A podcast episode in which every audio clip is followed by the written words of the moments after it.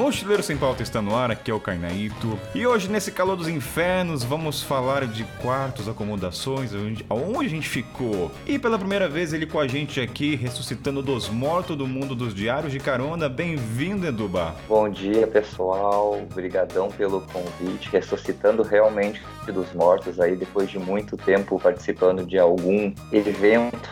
Obrigadão pelo convite. Tamo aí, é nóis. Ela diretamente de Santa Cruz da Cabralha. Se eu falei errado, me desculpem. Bem-vinda, Lana Chan. Bem-vinda, Lana. Nossa, de brincadeira comigo, cara. Só, só o seu nome é um trava-língua.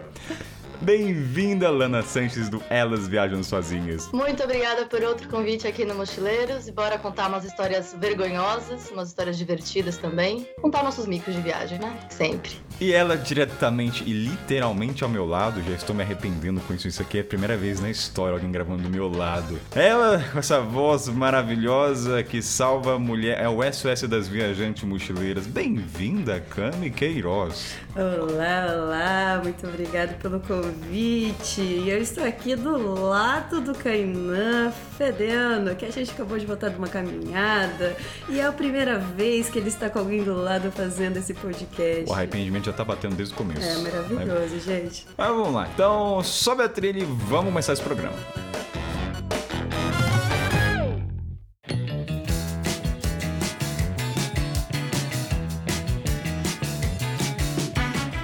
Fala turminha do Barulho de Mochileiros. Bem, Kaina passando aqui para dar o primeiro recado, que é muito obrigado quem participou das histórias dos ouvintes. História não, opa, até aqui. Que foi encontro dos ouvintes, foi papo muito massa. Agradecer também todo mundo que participa, o Richard, Lana, Carol. Ah, bastante gente, não vou falar os nomes, mas teve bastante insight, troca de ideia, sugestão de pauta e bem provavelmente que deve acontecer depois desse encontro, a Kainan a cada 3 em 3 meses farei a mesma coisa só que com referente aos episódios que foram gravados nesse meio tempo. Então, supondo que gravou Coreia, gravou Peru. Então, nesses três meses, a gente vai bater um papo dos episódios que foram lançados nesse meio tempo. Ah, pô, o que, que você entendeu do Peru? O que, que você aprendeu? O que... Vai compartilhar uma história também, ficar um papo bem dinâmico. Então, valeu aí. Ah, agora, o, os recados de sempre, né? Mas é sempre bom lembrar. História dos ouvintes no kainan.mochileirosempauta.com.br e no grupo do Telegram também lá para ter uma interação mais direta. Tudo isso, gente, vai estar lá na descrição, como de costume. E uma última coisa, se você é ouvinte que ouve so sempre todo domingo e que não tem horário, tá? Episódio sobe domingo, a não ser que tenha um imprevisto que aconteceu uma vez, mas não tem horário assina e se inscreve no podcast, seja no Deezer, no Apple Podcast, no Google, porque às vezes você depende do Instagram e eu não subo automaticamente no Instagram. Se você quer ser notificado, não esquece de dar o subscribe, você escrever do podcast Mochileiro no canal que você ouve, nas plataformas, né? E a última coisa, galera, vamos falar assim, sei que a pandemia tá aí, tá quase impossível de viajar e nem é bom também, né? O dólar em alta, fronteiras fechando, lockdown, não é momento para viajar, ao meu ver. Mas a gente pode adiantar algumas coisas. E eu já falei para vocês do planejador de sonho e volto a falar de uma maneira um pouco mais didática hoje para você. O que acontece? Mochileiro, geralmente, né, pelas pessoas que eu conheço, tem um péssimo planejamento financeiro. Acho que é quase nulo. São poucas pessoas que eu conheço. Então, o que, que o planejador de sonho traz para você? Ele é um software desenvolvido que vai ajudar financeiramente a você começar a fazer o seu mochilão. Ou seja, é um investimento que vai reduzir muito o seu tempo de todo o esquema, saber quanto vai gastar. Então, assim, é uma puta ferramenta para começar a fazer, tirar a sua ideia de viajar e achar que não pode. Só que tem uma, uma, regra nesse produto. Você tem que estar trabalhando e ter um salário fixo. Nem que seja o mínimo 500 reais, 600. Então vai ter todo um gerenciamento em cima do salário que você recebe. Então, assim, vai te ajudar pra caramba você que pensa que não consegue viajar devido ao seu salário. Tudo é uma questão de planejamento. Então o link do planejador de sonhos estará no link também da descrição. E lá tem um extra. Lá tem um link que você vai poder também mensurar o quanto custaria a sua viagem em qualquer parte do mundo. Ah, Kainan, quero ir para o continente africano. Qual é o estilo da sua viagem? Você é o mais raiz ou mais Nutella? Tá lá a opção. Você quer ficar em um lugar mais confortável? Então ele vai te dar valores. Então tá tudo lá na descrição. Vale a pena se você quer começar a tirar essa ideia do sonho.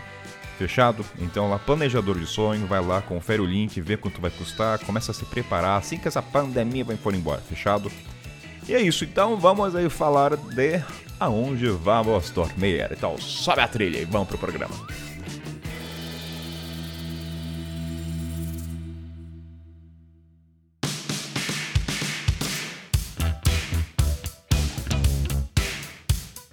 Edu, Cami e Lana. Para começar esse programa leve e maravilhoso, a gente sempre tenta trazer uma coisa de impacto para os ouvintes para aprender eles. E na pré-pauta a gente conversou bastante, né, de lugares que a gente ficou, a adaptação do mochileiro que a gente vai falar no decorrer do programa.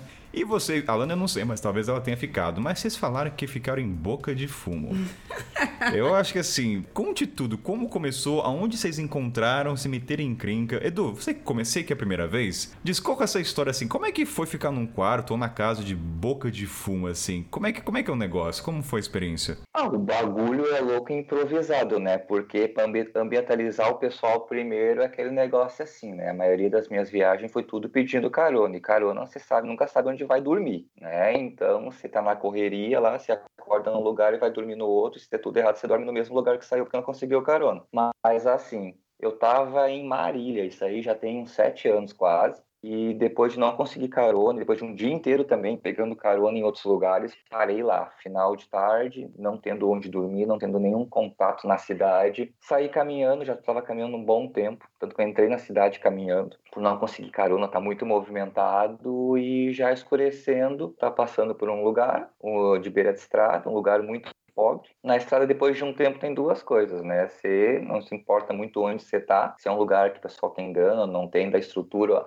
E tem uma hora que você tá muito cansado também, que simplesmente, não sei se a questão do palavrão aí, mas foda-se, né? Você tá tão cansado que só vai, você não tá nem pensando. Já tava escuro, eu parei perguntar informação onde é que tinha um posto de gasolina e tinha uma rapaziada sentada assim, pessoal novo, assim, o pessoal não passava dos 20 uns 5, 6 cabeças ali, e eu perguntei, né? Sempre chego e perguntar e tal. Onde é que tem um posto de gasolina aí, gente? Porque eu preciso dormir, tô viajando, pedindo carona desde Porto Alegre, os guris já abriram a boca. Como é que é? Você é da onde? Pegando carona. Falei, pois é, queria achar um posto de gasolina que eu não tenho onde dormir. Não, velho, você vai dormir aqui com a gente, pega aqui, já me deram aí, não cerveja, vai tomando aí senta aí, você deve estar morto de cansado. expliquei a situação, coisa e tal. Não, show de bola. E dorme aí, aqui assim, é simples e tal. Tem um colchão ali. E eu tava morto, eu já tava assim conversando com eles, assim, aquele negócio de estar conversando sempre na estrada para não faltar com respeito, mas eu só queria dormir. Dormir sem banho, que nem vocês. E... Oh, oh, oh, isso aí é... e bora dormir. Ah, e só apaguei. Só que no madrugada, eu acho, assim, eu escutei um estouro. Daí eu só acordei, assim, de repente. Um lugar muito simples, realmente não tinha repartições na casa. Só apaguei e não acordei ali uma bicicleta caindo, assim, na, na porta da casa. Tá, acordei. Isso aí, fiquei um pouco desperto. E daí eu percebi a movimentação estranha, né? Porque ninguém sai de casa e assim, ah, hoje eu vou dormir numa boca de fumo por, por experiência, né? Daí, não ligado de nada, e eu vi que o pessoal, muito simples, começava a chegar, e eu vi que estavam vendendo dentro da casa e eu dormindo ali, sem problema nenhum, né? E só que daí daí tu começa a reparar, desperta assim, meio da madrugada, e tu vê que tem rádio, que tem TV, que tem um monte de cartão de crédito, tem umas carteiras, tem violão, tem fritadeira, tem micro-ondas, tem bolsa, tem tudo que é o que o pessoal ali da voz dava como pagamento, como troca, como a moeda de troca para pegar o bagulho, né? Eu, vixe, velho, o que, que eu tô fazendo aqui? Mas daí eu só levantei assim, falaram alguma coisa comigo. Eu lembro que bem na hora ali, quem tava pegando, tava pegando papelotezinho, era um cara que só tinha um olho, né? Todo envergonhado. é. E os caras da boca, os gurizados, falaram assim ainda assim, ah, isso aí é o boot, dá oi aí pro, daí pro, pro caroneiro aí, pro viajante, daí o cara só olhando com o olho assim, e aí, mano? Eu, e aí, mano, daí eu vou voltar a dormir, voltei a dormir, só no outro dia, assim, de novo, né? E um tiro aí, não, não sei se eu tava dormindo ou não, daí um tiro longe, daí entra e sai de gente toda hora, e assim eu descobri que eu tava na boca de fumo, né? Pessoal, gente boa pra caramba me tratou super bem. Eu estava a 3, 4 quilômetros do posto de gasolina, já era de noite, caminhar depois de uns, acho que tinha caminhado uns 15, 20 quilômetros na estrada. Falei, é foda-se mesmo, sabe? E acordei, tomei um cafezão, me lavei, diferente de vocês, e me fui. Oh, agora fazer piada no nosso não banho nesse Poxa, programa? Prim... Mas que que é isso? Primeiro que podcast com presença física aqui, tá feia Já. a parada. Vamos aí, duas horas. Não, os, ouvintes, os ouvintes têm que saber. Vamos falar de boca de fumo. Quero saber, não, chega de fim de cheiro de cheiro. Quero saber do, como é que você saiu, você sentiu medo, como é que é o negócio? Tipo, foi de boa? Eu sou muito de boa, mas só aquele sentimento, tá? Mas se hoje é o dia que vão dar a batida na boca de fumo e vão pegar o pessoal, você tá ali no meio, é, né? Tanto faz. Até explicar. Hum. Ficar e hum, como é que vai sair? E tem uma curiosidade. Eu não sei, os mochileiros estão com a mochila. Você ficou com aquele peso na consciência. Deixa eu olhar minha mochila para ver se não tem merda aqui. Ou nem passou pela cabeça. Não, na hora não passou pela cabeça, pelo cansaço, assim, sinceramente, podia ser o presídio que eu dormia, sabe? Que vai, mas eu só descobri depois. Mas o pessoal, assim, ó, me tratou muito de boa. É aquela situação triste que você vê que o pessoal tá ali viciado entregando coisa para poder fumar, cheirar, injetar, qualquer coisa do tipo, né? É uma situação triste, estar no meio de uma realidade do Brasil. A sensação só de, se acontece alguma coisa, eu tô aqui no meio. Mas do fato do pessoal tá ali, me acomodar, dizer que era perigoso a volta toda, para não sair caminhando para lá e tu descobrir que tá numa boca de fumo, é um monte de paradoxo ao mesmo tempo, né? Mas medo, medo, medo assim não, só a surpresa de descobrir que de noite você tava ali no meio de um comércio, participando da economia do Brasil.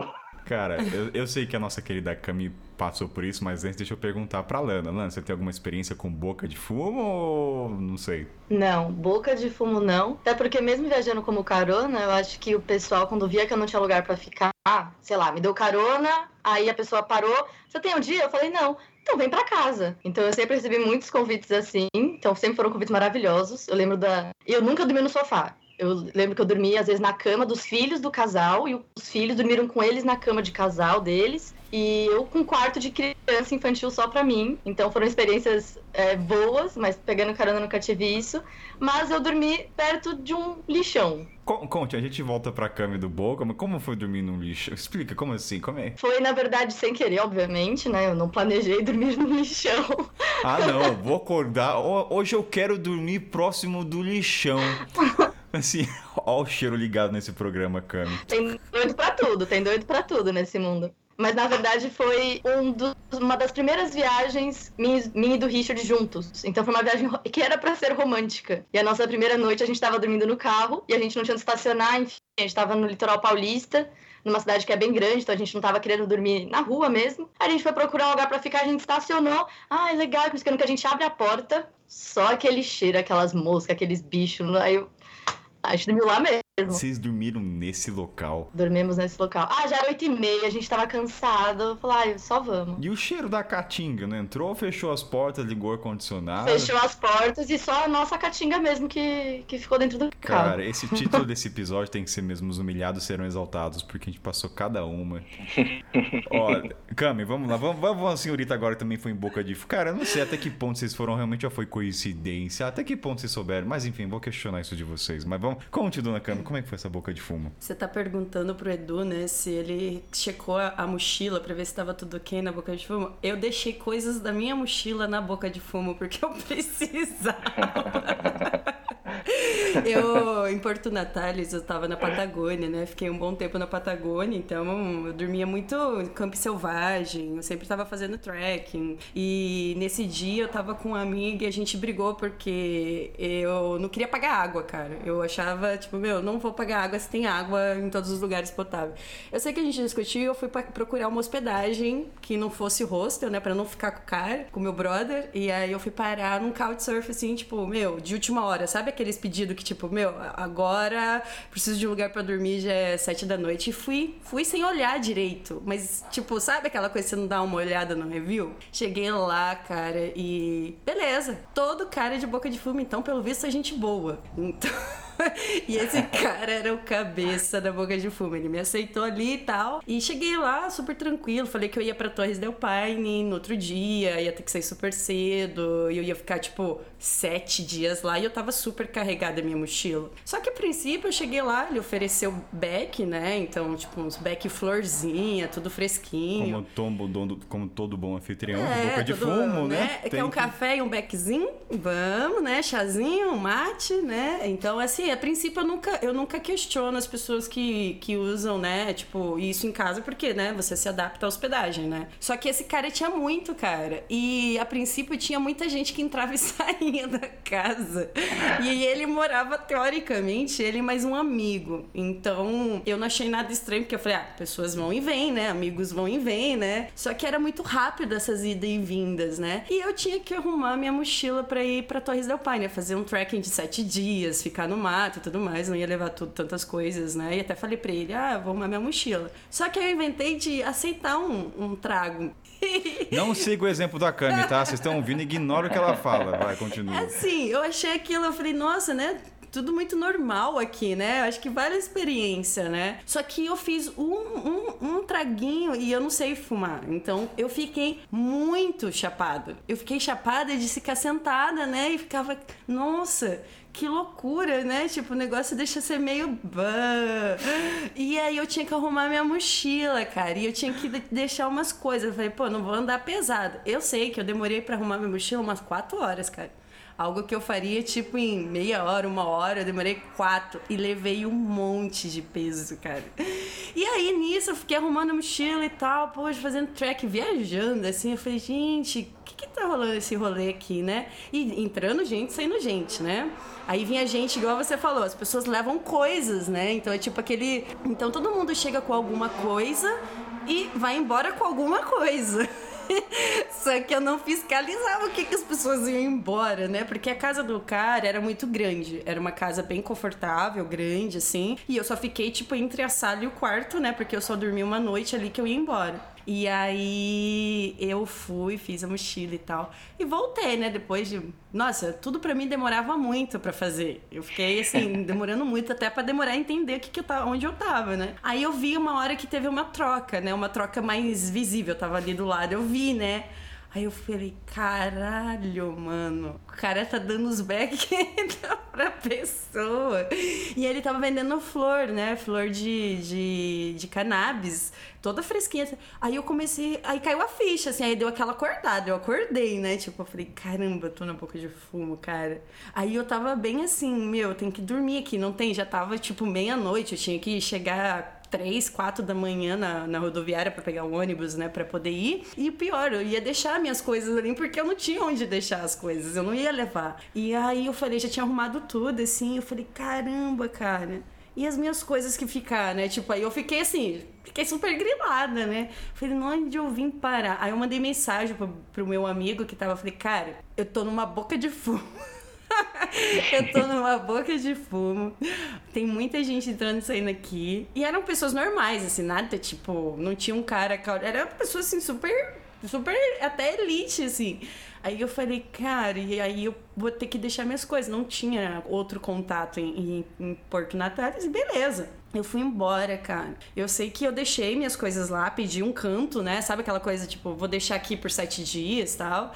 Fui embora com a mochila pesada, porque eu fiz ela, né, tipo, meio que bolada assim, e levei peso. Fiquei sete dias carregando coisa que eu não precisava, cara. E pensando, falei, cara, e as minhas coisas que ficaram? Fudeu, né? Mas aí no final eu voltei, fiquei sete dias, então deu pane, né? Fez altas coisas. Quando eu voltei, aí eu ainda pedi para ficar mais um dia. Cara lugar. de pau. Cara de pau. Eu queria entender mais onde eu estava. Eu queria entender, tipo, eu falei, cara, eu tava numa. Experiência antropológica, gente. Total. Lana, bate, bateu inveja, Lana? Deu vontade de ter essa experiência deles aí? Porque, cara. Não. Não, tô, tô tranquila, tô tranquila. Gente, porque a, a, a, gente tem uma ideia de boca de fumo, aí é relativo de cada país, né? Eu, óbvio, eu nunca fui uma boca de fumo. E de repente eu estava me hospedando numa boca de fumo onde eu via por dentro, né? Eu não tava, tipo, eu tava ali meio que, tipo, assistindo tudo acontecer e sem entender. Aí depois eu entendi, eu falei, caramba, uma parada muito louca, porque tem, a gente tem que lembrar que existe países que existe uma certa legalidade, né? Sei lá, vamos supor, você vai lá para os Estados Unidos, alguns países são legalizados, né? Então a venda e tal. Só que mesmo assim, para minha cabeça, minha cultura, era muito bizarro estar ali. Era tipo, nossa, e, e o pior, o cara era um bom anfitrião, igual o Edu falou ali. Nossa, me trataram super bem, a galera, tipo, queria ajudar, tipo, é isso, eles eram pessoas normais, que no meu caso, né, eu vi, pelo menos eu vi só, só cannabis, não vi outro tipo de drogas, né, então o cara, basicamente, provavelmente ele plantava e vendia a flor para as pessoas, e, e, ele era muito queridão, tá? Depois eu fui olhar o perfil dele também, eu falei, cara, vamos ver quem é esse cara, né, tipo, meu, fui na loucura, assim, e era realmente um cara assim, super gente boa, queridão. E, e nisso vai gente, vem gente, vai gente. Aí o dia que eu fui buscar minhas coisas, cara, tinha acho que uma, tipo uma fila de espera. Tipo, tinha um brother lá fora, o outro escorado no carro e um outro lá dentro, entendeu? Então, assim, era uma, um lugar point nesse, nessa cidade, assim. Foi bem, uma experiência muito incrível. O que, que a gente aprende disso? Não vá pra boca de fumo. é, é, Não, mas acho que isso que a Cami falou é muito verdade, porque dependendo do país, faz total sentido. No Uruguai, eu fiquei numa casa lá em Montevidéu que todos os lugares, corredores, eram plantas de maconha. E tá tudo bem, porque você tá no Uruguai. O Uruguai é legalizado? Mas também teve aquele cara. É legalizado. Lá o governo faz exposições para ensinar as pessoas também sobre isso. Tem a coisa da cannabis medicinal muito forte lá também. E eu fui lá bem depois, um pouquinho depois de legalizar. E eu fiquei no meu primeiro couchsurfing, ele era de Cabo Polônio, eu tava lá em Cabo Polônio, e ele era o traficante daquela cidadezinha. Só que não era só cannabis. Ele às vezes oferecia umas pílulazinhas assim da alegria pra gente, que tava eu e mais três mulheres. E eu nunca aceitei porque eu ficava também, ixi, ele vai cobrar? Como é que é isso? Como é que funciona, né? Olha, não aceitava por causa que achar que ia cobrar, mas se não fosse isso, aceitava. Olha assim, vergonha. Ah, gente, é de graça, você tá tipo. Mochileiro vai carregar esse arquétipo pra sempre, vocês são a prova disso. Você tá no happy hour com comida grátis. Não, gente, a experiência antropológica. Você tá conhecendo do mundo, não tem essa não. Você tá experimentando coisas que às vezes você não se sente confortável de experienciar na sua casa. Não, o choque cultural acontece, não tem como, cara. A gente tem que entender a mesma coisa. Pô, vou pra Jamaica, né? Vou para ah, os Estados Unidos, Califórnia, sei lá, alguns lugares que são legalizados. Assim, e também para não postergar tanto a boca de fumo, assim, eu nunca presenciei isso, mas para mim vem muita imagem de boca de fumo, talvez do Brasil, São uhum. Paulo, que uhum. me atrela muito a periculosidade, sei lá, arma. Então, assim, é o que vem na cabeça. Vocês contando, não é meu Deus, sua vida em risco, né? Mas você ia se fuder, você ia entrar em cana se o policial chegasse. Ah, é, o medo do Edu era o mesmo meu. Eu falava, é. cara, eu tô aqui, se chegar a polícia chilena, alguma coisa, fudeu, eu tô junto, eu vou junto. Fica, acho que até assim, de ressalva, assim, que o pessoal que tá escutando, sempre tem muita gente que escuta, uma coisa que eu sempre dei ênfase no que eu publico, né? Porque eh, tem muita gente que tá escutando, tem muita gente que nunca viajou. Não dá pra gente ficar também parecer que a gente não tá fazendo isso de romantizar, que você pode ir na é. boca de fumo, é. que tudo vai dar certo, né? Foram coincidências que aconteceu que levaram a gente lá, né? E ou nem a romantização também do perrengue, porque aconteceu e é uma, é uma verdade da, da Argentina. No caso ali da Cami, você vê que o cara trabalhava até com a flor e eu já estava num lugar onde tinha uma miséria grande, onde já vinha o resultado um negócio que até misturado provavelmente era, né? Sim. Diferença, a gente vê que a droga tá em tudo, mas ela tá aqui tanto que a gente foi parar num lugar que trabalha, que vive, que difunda, né? Isso aí. Então, ninguém escolhe, né? Hoje eu vou dormir né, na, na boca de fumo. Quem falou que percebeu ali e eu também, eu acordei podre de cansado. Tem hora você não se controla mais, você se joga em qualquer lugar. Você fala, essa coisa é a boca de fumo, então tá bom, boa noite, sabe? E, e vai. Realidades, né? Quem não sai para se moldar não devia nem ter saído de casa, né?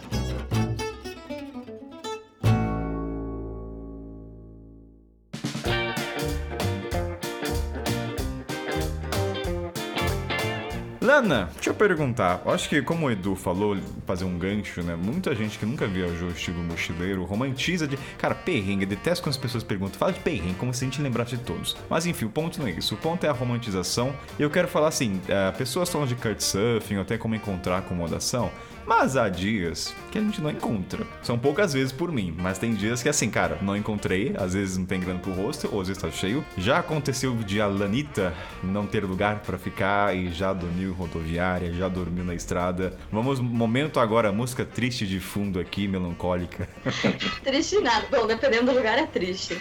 Dormir em rodoviária acho que é clássico, né? Todo mundo já deve ter dormido em rodoviária. Eu não me sinto muito confortável para dormir em posto de gasolina, por exemplo, que nem o Edu. Então eu prefiro rodoviária. Até porque às vezes tem umas lojinhas que as pessoas deixam dormir dentro, ou né? Sempre tem a, a, Ainda mais por ser mulher viajando sozinha, as pessoas sempre se simpatizavam muito. Mas também no, em Barcelona, na Espanha, eu me recusei a pagar o hostel e eu não tinha encontrado nenhum couchsurfing porque tava com muito protesto, tava muito caótico quando eu cheguei. Tu recusou o hostel pelo valor? Sim, gente, do céu, 19 euros. O mais barato. e o euro ainda não tava esse valor de hoje, era há alguns anos que Caralho. tava ainda mais baixo o valor. E eu me recusei e eu dormi no ponto de ônibus. Como se eu dormi meio como se eu estivesse esperando o ônibus. Só que eu não queria entrar em nenhum ônibus. Mas é questão de periculosidade. Você sabia que era seguro? Porque eu não sei, muita gente deve pensar, mas e a parte de segurança? Dormir ou ficar na. Passou pela cabeça ou era um lugar movimentado? Você se sentiu segura nesse espaço? Eu me senti segura. Era um lugar não tão movimentada, até porque é madrugada, né? Então sempre diminui muito o fluxo de pessoas. Mas eu me senti segura, no geral, assim. Não... Obviamente, às vezes sentava alguém no banco perto, eu já acordava, já fingia que tava esperando, né? Ficava olhando para ver o ônibus e não fazia ideia do que tava escrito no ônibus. Só olhava mesmo e voltava. Eu acho que o, a rodoviária, né? Eu acho que todo mochileiro vai ter aquela listinha, né? A jornada do herói do mochileiro. Uma é pegar carona, a outra dela é dormir na rodoviária para entender o que é ficar numa rodoviária, né? Até saber lidar com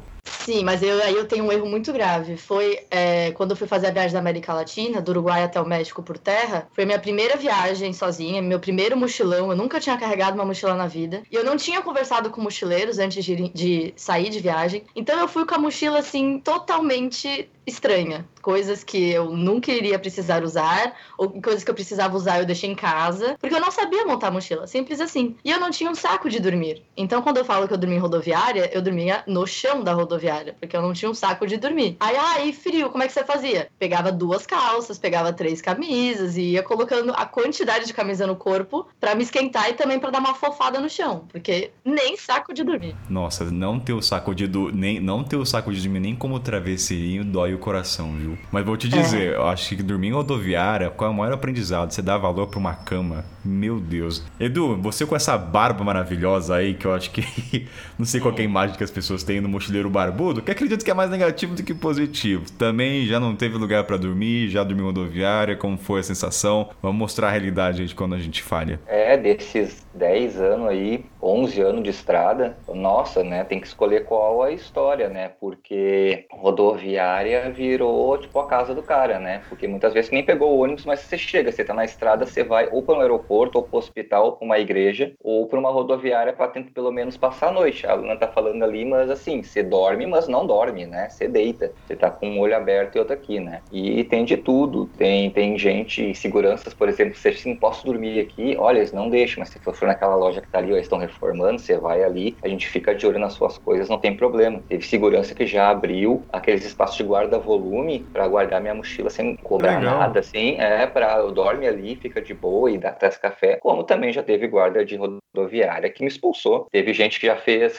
ronda em volta de onde eu estava em Feira de Santana, tinha uma festa popular acontecendo, porque roubavam muita gente, não tinha como sair ali, que a minha cacá, assim, sempre achar que eu era gringo nos lugares, assim, passando do sul do Brasil, né? E, ah, vamos ali, vamos fazer o gringo. E os caras, não, tu cuida e tal, sempre protegendo. Não, mas já aconteceu muitas vezes, estar na rodoviária ali, o caixa eletrônico que tem, uh, o alarme ficar disparado, uma leva de mosquitos. A minha primeira viagem, tá falando de primeira viagem ali, também a mochila toda errada, sem um saco de dormir decente. E eu, a minha primeira viagem, dormi no banco de rodoviária, um monte de mosquito, criança gritando de madrugada, aqueles, uh, o, o, caixa eletrônico com o, um alarme disparado, vem gente pedir dinheiro, vem garota de programa querendo trocar um lanche por programa, vem de tudo, briga entre o cara que não pagou a garota de programa, e xingando ela pra mim, ela xingando o cara pra mim. Eu, gente, o que, que eu tô fazendo aqui? Eu vou é voltar pra casa. Mal da perna, tinha pisado num buraco. Logo no começo da minha primeira carona, eu pisei num buraco, torci o pé e fui até Punta del Diabo, tive que voltar.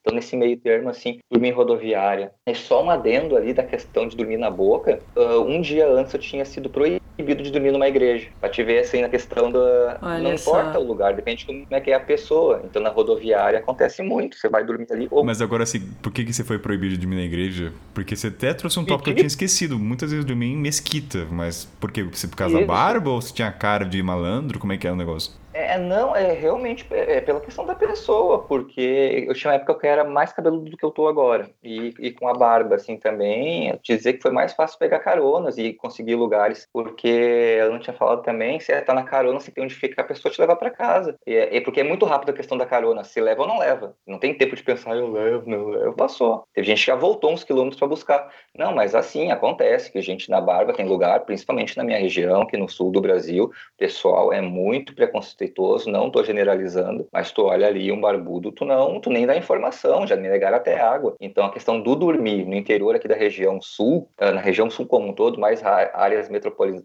metropolitana, impossível dormir numa rodoviária sem virem te cutucar e dizer, ah, cara, sai daqui, não pode. Ah, mas eu, eu, eu minto que tem ônibus para outro dia. E acontece bastante. É muito 50%, 50% positivo e negativo, né? Por causa do preconceito ou da barba, ou da mochila, as pessoas, ou mais no interior, tipo, quem é esse cara aqui? Né, bem diferente da gente, de expulsarem, não, sai daqui, ah, mas eu fico ali num canto, coisa, não, expulsar, senão vou chamar a polícia mesmo, como eu falei no começo, de gente que pega e adota o cara, teve, teve postos de gasolina que eu dormi, que o cara, não, velho, eu tenho labirintite, tá meio mal da labirintite, e o cara no posto de gasolina, não, você vai pra minha casa, ligou pra mãe dele, de 80 e poucos anos, e falou, vai até ali, que é duas quadras pra cá, você dobra tal ali, vai estar tá te esperando, e ganhei uma cama, sabe? É... Cara, esse é um ponto até legal, Edu, que a gente já gravou um episódio de Mas nesse episódio tá também conectado com hospedagem e tudo mais, mas quantos convites, né, a gente recebe que não é pelo aplicativo, que é de pessoas que conhecem, ah, peraí, você tá aqui, eu chamo meu irmão, que até falei, acho que é legal de falar o caminho das pedras, de como surgiram esses convites e como as coisas acontecem. Não é uma coisa programada, cara, e não tem habilidade, não é, é uma coisa de estrada que você vai aprender. Assim, rodoviária é exceção, ah, né, que é onde você encontrou, mas a boca de fumo ou os lugares que ela também vai falar, cara, muitas vezes não é pelo Couchsurfing. A gente fala Couchsurfing, mas é só pra dizer que a gente ficou na casa de um desconhecido, porque não tem um termo para isso. Uhum. Eu fiquei na casa de pessoas que me hospedaram. Esse é o termo. É, a gente, a gente que viaja, a gente já conhece né, o aplicativo e tal, mas, por exemplo, uma pessoa que está indo daqui para casa de um amigo, ele está fazendo couchsurf, né, mas ele não sabe do termo, né? Então, é, o termo couchsurf é popular para nós, mochileiros, viajantes, né, muito comum em vários países, mas para brasileiro ainda é uma coisa nova, né, receber outra pessoa em casa, né? Então, acho que cria, cria essa, tipo, o que, que é couchsurf que vocês estão falando e tal, né? Na verdade, a boca de fogo é um couchsurf, a igreja é um couchsurf, a gente chama de couchsurf, né? Ah, tem toda a razão. É bem isso aí, porque tem gente que eu fui que nem internet tinha, ou nem que tinha o que comer e me convidou, né? Como tem muitos países por aí também que essa pessoa nega um, um, uma, um pouso, um, ficar também um, seria uma falta de respeito até com a consciência dela. Então não é nem os termos em si, porque quando vocês falam assim, Couchsurf, eu só lembro do aplicativo, porque a minha experiência mesmo de pedir é, é muito pequena. Então nesses anos todos, se eu pedir, nos lugares que eu fiquei, 5% de todos os lugares que eu dormi foi via aplicativo de pedir um lugar, é muito. Uhum. Então essa experiência realmente de receber, né? Ou de fazer o máximo possível para que tenha uma estada boa, mesmo numa situação difícil, como um posto, uma rodoviária, um albergue municipal e coisas do tipo, né? Mas se encontra a estrada é só um reflexo ali mesmo da vida, né? Tem tudo que é tipo de pessoa. A diferença é que todo mundo tá ali indo e vindo. Agora, antes de puxar pra câmera ao meu lado, já vou, já vou falar com você, que você tá fedido, entendeu? Não quero falar com você. Gente, é uma coisa complexa fazer podcast ah. ao vivo aqui. Lana, depois que você ficou na rodoviária e não teve saco, qual foi o maior aprendizado que você tirou desse dia? Porque a primeira vez que a gente dorme rodoviária é uma coisa memorável, é a primeira vez, né? Então, assim, o que, que você lembra com carinho ou não, né? Nesse dia que você teve que dormir, foi, puta, agora eu tenho que ter um saco de dormir. O que, que você lembra o aprendizado? Esse foi o meu maior aprendizado. Um, ter comida porque chegar do ônibus sem comida e você tá lá na rodoviária, tá tudo fechado, você não vai jantar e você não tem onde dormir. Então, assim, ter uma comidinha na bolsa sempre é bom. E saco de dormir. Saco de dormir, gente, porque toalha não basta. Eu tenho uma sensação, Leandro, eu posso estar errado, Edu e a Cami, mas a maioria das vezes o saco de dormir eu não, eu não usava como saco de dormir. Era muito travesseiro e camada pro chão. Assim, se eu for contabilizar quantas vezes eu usei o saco mesmo para dormir dentro, foi muitas poucas vezes. Não, mas não necessariamente dentro, mas é que dormir diretamente no chão não é a coisa mais confortável do mundo. Então ter o saco de dormir é... pra colocar embaixo é bom. Sim, então, eu usava o saco de dormir mais como isso. Vários lugares que eu fiquei não tinha, não tinha nada de almofada. Então o saco fazia pelo menos uma, um pouco de camada, né? Pra pelo menos trazer ah, um... não, Mas o que eu fazia? Eu tinha a mochila grande das costas e a mochila pequenininha na frente. A pequenininha era meu travesseiro e a grande era minha conchinha. Ah, sim. Ai, que belezinha. É, o saco de dormir, ele para mim, depois de um tempo sobre aprender a arrumar a mochila, né? Tu vai perder. Hoje eu não consigo viajar com mais de 5 quilos. E, e a primeira vez tinha quase o triplo disso. Mas então o saco de dormir, ele é mais eficiente para mim do que a barraca. Quando não envolve alguma coisa mais selvagem, eu, eu, nas caronas, em muitas, eu nunca mais levei barraca, porque sempre tem alguém te oferecendo um lugar para dormir, do caminhão, na rua ou te levam para casa. Eu parei de levar barraca, para mim virou um peso morto.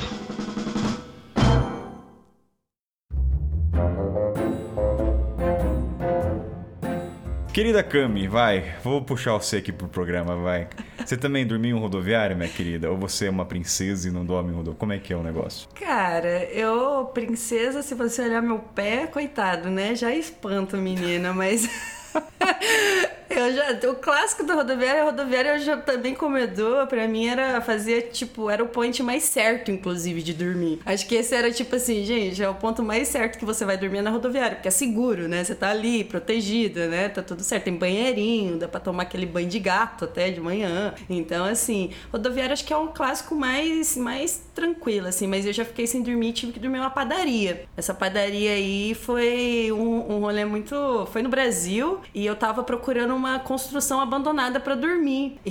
E eu achei na frente da padaria e fui perguntar pra dona da padaria: Ah, essa construção aí tá, tá tipo tá meio abandonada. Tá, tá disponível? Dá pra alugar? É... Pô, era a maior mansão que estavam construindo. Uma casa, só que, tipo, sabe aquelas construções que os caras param e aí fecha, assim? A... Eu falei, é só dá um pulinho ali naquela, né, naquela cerca e lá pro fundo e vral, dorme legal ali. Aí eu fui perguntar pra dona da padaria. Ela, mas por quê? Ela ficou curiosa, né? Porque eu tava perguntando a construção ali, né? Como se tinha gente, se vinha gente. E aí eu sei que ela falou assim: ó, se, se você não se importar aqui, né? Eu, eu, é, diferente do Edu, eu ando com equipamento de outdoor, né? Pra, pra fazer camping. Sempre eu tô fazendo esse. Minha viagem é mais voltada pra isso, assim. E aí eu tava com tudo ali, né? Aí ela falou: ah, se você não se importar, né? Eu vi que você faz essas coisas e tal tem essa varanda aqui. Basicamente era a varanda da padaria, que eu estava lá sentado olhando a construção onde eu ia dormir. E ela, super querida tal, me ofereceu a, a varanda. Tipo, não tenho carro, não tem como te levar, porque realmente, né? Tipo, ela também era uma pessoa, tipo, imagina, tem alguém na padaria e você vai levar pra sua casa, também não é assim, né? Eu tava ali sentada comendo para continuar. E aí ela me deixou dormindo na varanda da padaria dela. E aí eu lembro que eu montei minha barraca ali e tal, aí Pô, dormi mó gostosinho, tinha um banheiro no fundo, assim, dei aquele banho de gato, legal, de boa. E choveu a noite toda, assim, então, tipo, pô, dormi na maior protegida. E aí, quatro horas. Meu, padeiro acorda cedo, cara. Meu, padeiro acorda. Eles não dormem, velho. Tipo, eu falei, mano, eu nunca vou ser padeiro, Aí velho. o padeiro abre a porta e fala, mas peraí, gente, tem um barulho a mais aqui que não, não sou eu, não é? O cara não é médio, o cara não espírito. Tinha uma barraca, o padeiro teve que passar por mim pra entrar, porque, tipo, entrava pela padaria, pela, você passa pela varanda, e você entra numa portinha do lado, assim, né? E aí eu acordei com o padeiro, né, cara? Sei lá, umas quatro, três da manhã, sei lá, muito cedo. E eu tinha dormido dormindo, tipo, 11 horas, né? Acordei, né, com o padeiro, cara. Eu sei que o cheirinho do pão da barraca. Foi, assim, uma experiência muito... muito... Acordou com o pãozinho na barraca? Quentinho. Foi a primeira a comer o pão, cara. Eu acordei com o pãozinho fresco da padaria. e, e aí, fiquei nessa padaria. Eu sei que, olha que, como é a, a estrada leva, gente, né? Porque essa mulher, ela ficou muito... As pessoas ficam caridosas, né? E ela viu dormir lá na barraca, né? Tipo, na varanda da padaria. Ela me indicou o campo do irmão dela no lugar onde eu ia, cara cara. E eu fiquei, tipo, cinco dias no campo do irmão dela. E esse cara também é daquele, tipo, aquela típica pessoa que te dá a cama, assim, sabe? Você nem precisa acampar, você pode ficar lá dentro, tipo um senhor, cara, sozinho, solitário, que era tipo. Sabe o que eu fico pensando? Como é que as pessoas devem retratar vocês, Alana e Edu, depois? Ah, puta, ficou um cara aqui na boca de fumo. Pô, teve uma menina aqui que dormiu com 20 pessoas na cama, era a única menina.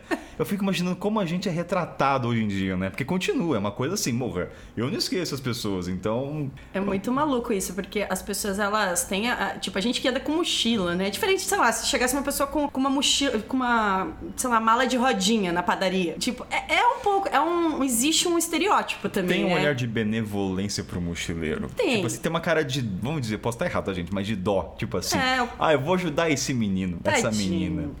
Ai, gente. Eu acho que É, cria-se direto. isso. Não tem como, cara. Assim como é, tipo, eu já fiquei na estrada pedindo carona e tava chovendo pra caramba, cara. E eu, eu tava num lugar que não tinha absolutamente nada. Aí eu falei, se essa carona não vem, porque na chuva é muito mais difícil pegar carona. É, você tá molhado, você vai entrar no carro da pessoa, tem toda a complexidade. E aí passou uma senhora de carro, e aí ela me viu, né? Eu tava lá. Aí ela falou assim, moça, ah, era na Argentina, na Patagônia. E aí ela falou assim.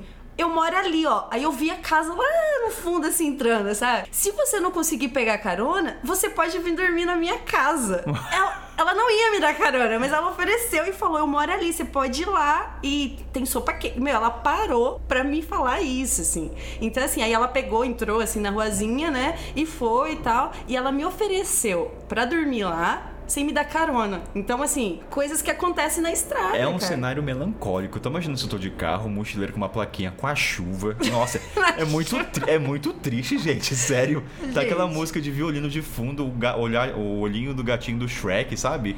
A maquiagem escorrendo de mochileiro, sei Meu. lá, estou aqui sozinho. E chuva na Patagônia não é chuva de verão do Brasil, cara. É chuva de gelo, é frio, né? Eu tava curtindo muito aquilo, né? Eu tava me sentindo única ali. E aquela mulher apareceu, assim, eu falei, nossa, meu, eu tô muito protegida, sabe? É uma coisa muito Não. louca. E aí eu vou trazer agora pra gente, assim, o o quarto, né, onde a gente fica, que a gente, falando dessa romantização, que no Brasil, queira ou não, na parte sudeste, falo não pelas outras regiões, tem muito de ter um quartinho só pra você, pelo, pela, minha, pela minha rede, né?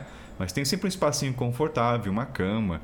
Aí falando com a Lana, com o Edu e com a Cami, né, trazer esse lado assim, muitas vezes o que a gente tem de privacidade vai se ressignificar. Às vezes tá dormindo com uma família de 10, tá dormindo com a tia, com a avó na mesma cama junta, tá com todo mundo ali cheiro de CC, cheirando caatinga, arrotando, peidando. Cara, tem de tudo. Então, assim, pro cara que nunca viajou, começa a se preparar a entender assim, o que, que é privacidade. Porque a privacidade, ela vai. Lana, eu lembro que você comentou que você dormiu com muita gente. O que, que é. Eu imagino o ouvinte tá pensando, ah, muito, ah, muito deve ser quatro, cinco. Joga aí, joga na cara dos ouvintes aí. Quantas pessoas você. Não, não é jogar na cara. Mano, é um, é um não, é um carinho com os ouvintes, assim, taca na cara dos ouvintes. É um carinho que eu tenho, entendeu? O pessoal me fala que eu sou o Gru do meu malvado favorito. É um amor escondido de raiva. É verdade. É de, mas co- como tinha essa história que eu acho sensacional você falar da experiência de dividir com mais de uma, duas, três, quatro, cinco, quanto?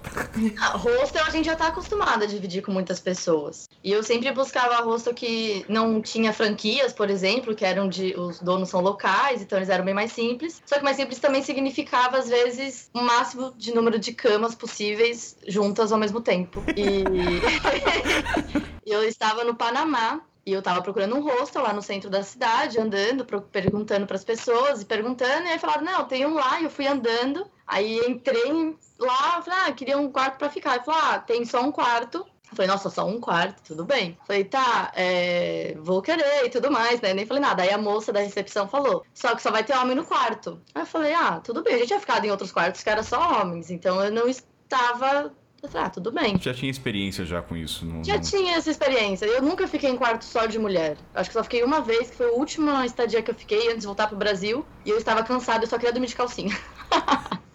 então foi esse o motivo. Te compreendo. E aí, Cara. aí eu entrei lá no quarto e tinham 24 camas. Era muita cama, muita cama. Treliche, beliche, tipo, colchão no chão. Eram várias camas. Todas as mochilas jogadas no chão num canto só. E eram 17 homens. E eu. E aí esse foi. Eu olhei e falei: Eita porra! Não, não deu vontade de recuar, porque assim, vocês estão falando com uma posição de mulher que a gente não pode falar, mas cara, 17 É. homens. É, cara, assim, é, como é que foi? Bateu a É. vontade de. Cara, deixa eu voltar. Bateu essa vontade? Não bateu porque já tava muito tarde, eu estava cansada e eu não estava querendo procurar outra estadia. Então eu falei, vou ficar mesmo, vou ver como é que vai ser. Mas aí entra o episódio que a gente gravou sobre mentiras na estrada. Eu observei um pouco a dinâmica entre eles, eu vi que a maioria falava espanhol. E aí eu menti falando que era canadense. Explica pros ouvintes o porquê que você mentiu que era canadense, né, nessa mentira. Porque a brasileira é muito sexualizada. Inclusive, na América Latina, nós somos muito sexualizadas. Então, eu lá sozinha, como mulher, e que não tenho o estereótipo que as, as pessoas de fora pensam do Brasil. Então, eu uso, às vezes, isso, por exemplo, se a maioria fala inglês no lugar que eu estou, eu falo que eu sou uruguaia. Se a maioria fala espanhol, eu falo que eu sou canadense. Se eu me sinto ameaçada. Se não, eu sou brasileira mesmo. Gosto de ser brasileira, eu amo ser brasileira. Mas esse era, às vezes, um mecanismo que eu usava quando eu tinha esse choque. E entrar num quarto ter 17 cuecas. Pô, calma. É, ela passa bem por, por gringa, né? Eu, eu- essa questão da sexualidade é muito louco pra gente brasileira. Eu tenho cara de colombiana, mexicana e brasileira. Ferrou. Não, eu não tenho cara de latina. Eu sou mais latina, você é super gringa, eu sou muito latina, Exato. cara. É muito, muito complexo isso. Então, É muito complexo. Tanto que eu passa- conheci brasileiros na estrada. Eu lembro que eu fiquei num hostel em Cusco, que eram, acho que 18 camas. E as camas eram bem grudadinhas. E eu tava dormindo praticamente na mesma cama com o cara do meu lado e a gente falava espanhol o tempo inteiro. Olha, depois, no meu quinto dia lá, ele era brasileiro. E tipo, a gente conversava de várias coisas da vida, só que sem perguntar, ai, de onde você é? Mas aquele, aqueles papos, sabe? Aquelas coisas da vida, de viagem, de estrada. Mas sendo tipo, ai, de onde você veio? E aí, de repente, eu vi ele no check-in, Aí chegou uma pessoa, ele, ah, você também é do Brasil? Aí eu, como assim também? Você é do Brasil? e dormindo lado a lado, praticamente. Cara, essa experiência de dormir com muita gente, eu acho que. Edu, você tem uma coisa também dessa de dormir com muita gente na cama, com uma família inteira? Ah, não, com família inteira, sim. Nossa, de chegar. É aquele negócio assim, né? o, o Edu, se fosse um jogo, isso aqui eu ia ganhar todas, cara. Não tem como. Ah, não, assim, é o que eu falei, eu parei de contar no quilômetro 60 e poucos mil em 2015. Eu falei, para de contar essas coisas aí. E é muita carona no dia e realmente, né, se pegar carona aí sabe que não tem como escolher muitas vezes. De vez em quando pode até ter dinheiro no bolso, que de vez em quando não tem o que fazer, porque não tem nem o que comer ou nem onde dormir. Então, se vem um lugar para ficar, fica, né? Já aconteceu de vir a família inteira, assim, de, de, de religiosos e, e ser uma família, assim, pobre e, e ter que rezar junto, né? Eu sou um cara, assim, que não sigo nenhuma religião, mas eu faço questão de participar até para ver, né? E de respeitar, não falar nada, é o universo da pessoa que está me recebendo, né? E mais sim, de dormir com família que tinha, essa aí tinha que umas oito pessoas, a família, eram dois cômodos separados por uma cortina e um roupeirinho, né? E aqueles roncos e tu vê. É mais de pensar, assim, sabe? Não, não, não uma bad, assim, nossa, que lugar ruim, porque tem muita gente aqui, uma família inteira. Mais de nossa, né? Mais um aqui comendo e dormindo junto, né? Mas isso, assim, aconteceu bastante, né? De, de, de famílias, assim, mais, máximo acho que foi oito. Daí, pelo aplicativo do, do Couchsurfing mesmo, já aconteceu de ter também umas 12 pessoas no máximo, assim, e o dono da casa nem tá, tá alguém de responsável ali, você vai ficando. É mais isso, nunca tive nenhum problema com muitas pessoas, mais hostel, assim, você chegar, tem um bilhão de pessoas, aquelas camas tudo coladas numa na outra, ela vai falando e vai lembrando, né? E daqueles ronco descomunal do cara, e as pessoas fedidas, eu tenho até amigos meus, pelo amor de Deus, assim, vamos escutar, mas eu não vou falar nome, de que não tem como conviver perto, assim, de a pessoa tá com aqueles dias de mochila sem lavar a roupa, que a pessoa, assim, dá um jeito, ah, vou dormir no piso lá na rua, sabe? E de pegar e não dá, a pessoa a, abre, abre a mochilinha e a pessoa do lado tem vontade de morrer, sabe? Você se me leva, Deus, diabo, quem quiser que seja, sabe? Só me leva. E, meu Deus, era uma pessoa que valia pelo fedor de 45 milhões de seres humanos, sabe? Porra! E essas coisas assim, do dividir mesmo, né? Mas de muitas pessoas não tive problema, mas é de ser uma pessoa de equivaler por 60 problemas. Desculpa meu amigo que vai saber quem é, mas não tem como. Tá chovendo pra caralho aqui! Abre a porta, eu tava no Miguel! É que vocês estavam falando em relação à privacidade também. Uma coisa que eu fazia nesses quartos que tinham bilhões de pessoas, eram 24 camas e tinham 18 camas ocupadas, 17 homens mais eu. Eu tirei um lençol de uma das camas que estava vazia e coloquei na lateral da minha cama. Então era o mínimo de privacidade que eu tinha, assim, não que eu ia dormir de calcinha só no quarto, mas que pelo menos era algo que eu me sentia mais confortável. E isso era uma coisa que eu usava bastante também, em vários lugares. Mas isso daí que a gente estava falando de dormir com várias pessoas, de couchsurfing, essas coisas, eu fiquei num couchsurfing na Costa Rica em que o cara demandava muita atenção de noite. Ele era noturno. Então ele queria conversar, ele queria beber, ele queria andar pela cidade, ele queria me apresentar para os amigos dele, assim, várias coisas de noite. E na casa dele tinha ele, a esposa e a filha pequena. Então eu e ele, a gente ia dormir de madrugada, duas e meia, três da manhã. Só que a esposa acordava às cinco e meia. E eu estava dormindo na sala que era uma kitnetzinha super pequena. Então, era só o quarto deles e o banheiro que tinha parede. O resto era só um, uma coisa. Então, eu fiquei lá uma semana, mas foi uma semana assim com olheiras profundas, porque era sem dormir assim, sem dormir. Aí eu fico pensando também, será que não valia a pena ter dormido na rodoviária? Ia dormir ah. mais tempo. A, a, galera pode criticar a rodoviária, mas igual eu falei, é o ponto mais certo. Às vezes, tipo, a rodoviária é o ponto mais certo de hospedagem possível numa, nos apuros. Mas então... também às vezes tem uns apuros que você não tem como chegar até a rodoviária. Eu tava no Couchsurfing em La Paz e eu fiquei 10 dias na casa dela e foi incrível. A gente teve uma super sintonia. A gente saiu pra um bar pra despedida, que eu ia embora no dia seguinte. E aí, do nada, ela e as amigas dela quiseram ir pra uma balada eletrônica. E eu não sou fã de balada eletrônica e também tinha que pagar. Aí eu fiz, ah, não vou. A gente fez uma amizade lá no bar, eu fiquei no bar. Acontece que ela foi com a chave e eu fiquei para fora. E eu não tinha como, o bar que a gente tava fechou Tipo, a minha ideia era ficar até também virar a noite no bar. Só que o bar fechou duas e meia, três da manhã e eu não tinha pra onde ir. Aquele momento da chave que a gente fala que é uma coisa muito cultural, né? Às vezes É. você tem a chave, às vezes tem que sair do, do quarto, porque o cara também já.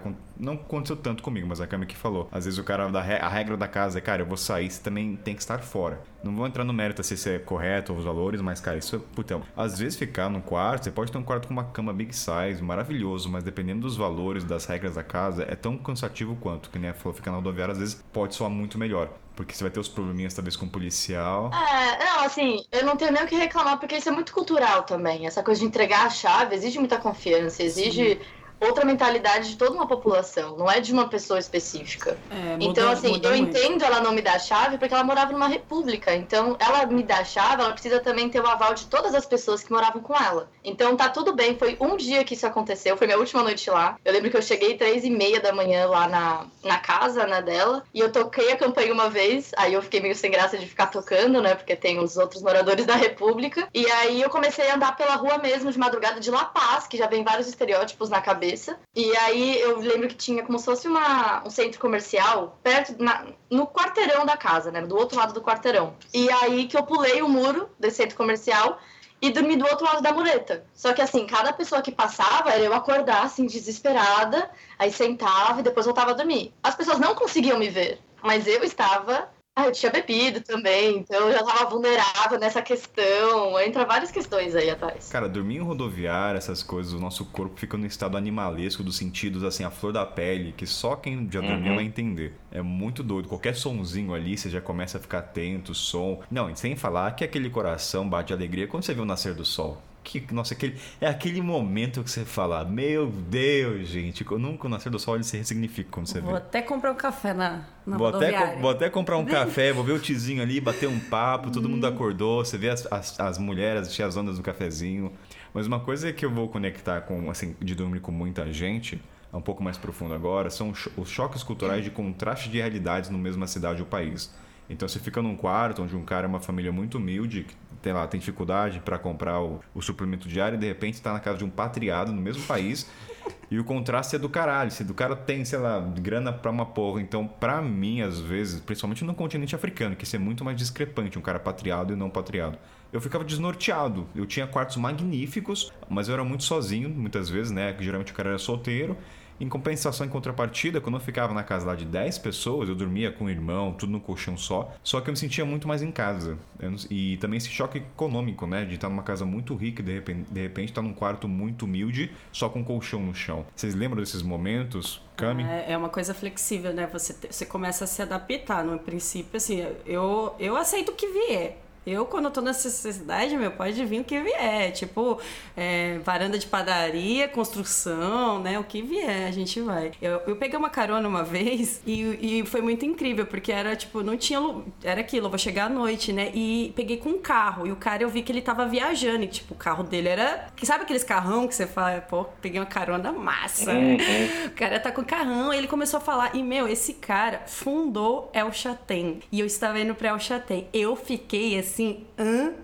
O que, que é Shotem? pros El ouvintes? Chatem é uma cidade da Patagônia, capital mundial do trekking. Então, assim, a cidade, a minha, é, tipo, é uma cidade que eu quero ter um terreninho lá pra morar. Então, assim, é uma cidade muito incrível. É um, é um ponto, assim, que vem pessoas do mundo inteiro. É tipo Cusco da Patagônia, assim, sabe? E aí, esse, esse cara fundou a cidade, ele era militar. Então, tipo, fui conhecendo, né? Aí ele me deu carona e eu fui até a casa dele. Cheguei na casa desse cara, tipo, a casa, a casa. Era tipo, meu, olha a casa que eu tô, né? Aí ele perguntou se tava com fome, né? Toda aquela coisa, né, de, de anfitrião, né? E me convidou. Aí eu falei, ele falou, ó, eu tava viajando, mas eu tenho umas comidas aqui, a gente pode cozinhar, tá? Era um senhor, né? Ele me contou toda a história de Alchotem. Ele me contou assim, eu tava com um, um museu do meu lado, assim, da cidade que eu amo, assim. E aí esse cara, ele, meu, ele falou, eu cozinhei pra ele, né? Tem até um podcast falando sobre comidas, né? Então eu tenho muita essa habilidade de cozinhar pras pessoas durante a viagem. Eu sei que esse cara amou a minha comida. E aí eu sei que a gente conversou muito e tal. E ele me convidou pra ficar, se hospedar lá. Então ele morava numa baita de uma casa. Aí eu falei, tá bom. Eu tava ali já, né, meu, ganhando altas histórias pra mim, né? E ele me levou, ele abriu uma porta, cara. Parecia que eu entrei em outra casa, assim. Mas sabe aqueles coisas de filme, assim, que o cara abre o galpão, aí ele tem jet ski, uns três carros antigos, aí tem um barco, aí tem um outro jeep. Cara, esse cara tinha muita coisa. Ele era muito rico pela forma da casa dele, né? Aí eu entrei assim, ó, caramba, mano, olha o tanto de coisa. Aí ele me mostrou um quarto que ele ia me dar. Era uma casa, ele me deu uma casa para dormir. Os, hum- é? os humilhados serão exaltados. Os humilhados serão exaltados. Eu fiquei na casa do cara que fundou El Chatem por causa da guerra que teve entre o Chile, né, pela região ali que tem que é bem divisa, né, da Patagônia chilena e argentina.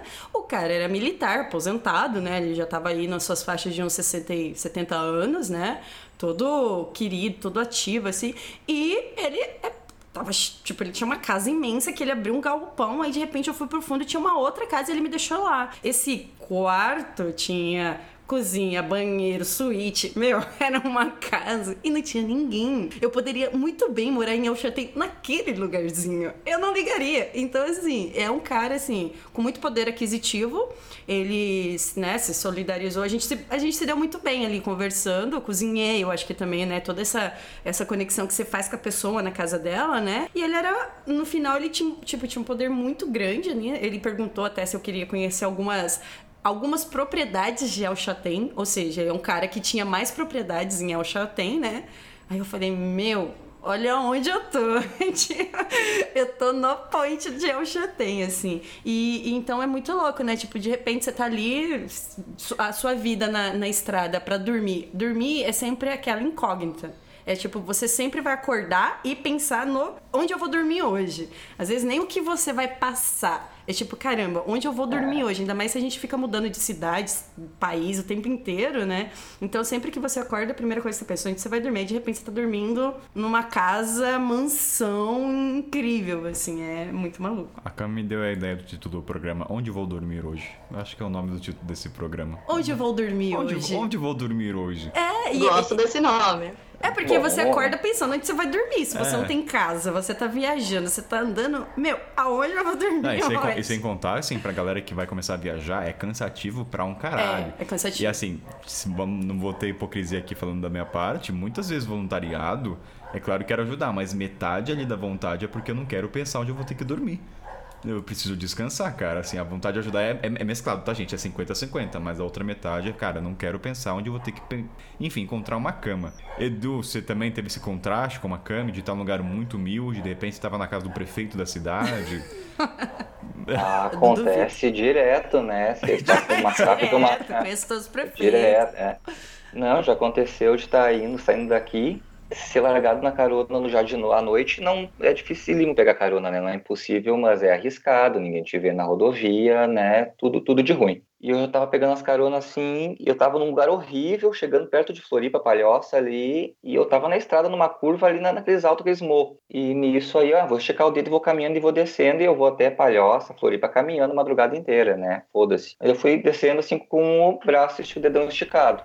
E nisso aí eu só, tipo, tentando a sorte, né? Nisso me para assim, ó, aquele chivetinho tubarão de 1970 e pouco, sem uma lanterna, furado, sem um vidro, aqueles ainda que tem a, a ventarola do lado ainda com um plásticozinho, assim, que não tinha mais vidro também. E me dá ré ainda, na, subindo a lomba na curva. E pra, mim- pra mim, pensa, cara, sobe aí que você tá fazendo aí, tá pegando carona, cara, me deixou aqui, eu tenho que ir pra Floripa, sobe aí agora. Pra você ver, o cara, assim, todo sujo, sujo de obra, de, de, de, de, de, de de cimento, trabalhando o dia inteiro, ia buscar a esposa que já tava trabalhando, assim, ó, umas 12 horas numa padaria. E os dois, assim, humildade, assim, ah, vai lá pra casa, fica lá, você vai no outro dia. E, não, então vamos. E era um pescador também, quando não tinha serviço de, de obra. E chegar lá, assim, é realmente uma, um, um barraquinho, gente muito simples, trabalhadora, mas com um coração enorme. E ela sempre trazia coisas que o vencer da padaria para comer, comemos e tal, dormia ali. Lugar muito simples mesmo, precário, sem saneamento. Tanto que agora o pessoal procurava nas notícias nessas semanas aí, Floripa lá deu um monte de problema por causa dos temporais, né? Sempre alaga alguma coisa, acontece outra coisa e tal. E era realmente um lugar assim que o ambiente da, da rua fedia por causa do saneamento, a casa era um barraquinho, as pessoas muito pobres, mas todo mundo muito coração aberto. Daí está, dormi, acordei, me despedi, me levaram ainda, gastaram da própria gasolina, é, isso foi num domingo, sábado para domingo, me saíram do bairro deles para me levar até a autoestrada, um lugar bom para eu poder pegar carona. Beleza. Segui, fiz a minha viagem E daí no já vou fui para Curitiba e Curitiba e voltando em Joinville, eu já chegando, opa, desculpa, chegando em Curitiba, eu peguei uma carona muito curta, muito curta mesmo. Aí também o cara assim, eu não sei, até hoje eu não sei o carro que era, porque eu não consigo, não acho que nem aparece nos anúncios para mim na internet quando aparece um carro, porque nunca teria condições de comprar aquilo. E falei, cara, nem sei o que é aquilo até hoje, só sei, só sei que era caro. O cara assim, na época um pouco mais velho que eu, conversa vai, conversa vem, aí, cara, uma vez eu já quis sair com meus amigos também, e começamos a conversar. Chega um ponto que as pessoas que estão na estrada dando carona ou não, percebem que você não vai matar ela Sim. se você não tá ali bloqueando. É a transição você... da amizade. Exatamente. Quando a pessoa percebeu que não vai ser assassinada, ela pega e começa a abrir o coração. E o cara, assim, ele, ele tinha, eu não sei, ele não falou nada, é aquelas pessoas que nem sabe que você ganhou, mas um coração muito bom também. Daí só fazendo o contraste, né? É uma pessoa que para com um carro de luxo, e isso já mais no final da tarde daquele, da, de, desse, dessa troca de sábado para domingo, saí de um lugar extremamente pobre, um cara extremamente rico me dá carona, e ele, cara, vamos fazer o seguinte, você vai ficar onde? Eu vou ficar num amigo meu, mas nesse meio tempo eu vou procurar um lugar para ficar, um parque, alguma coisa, porque ele não chegou ainda de São Paulo, era outro caroneiro. Não, não, não, não, não. Fazer o seguinte, cara, eu tenho que ir para São Paulo. Você faz o seguinte, eu tenho uma casa, falou, tenho uma casa.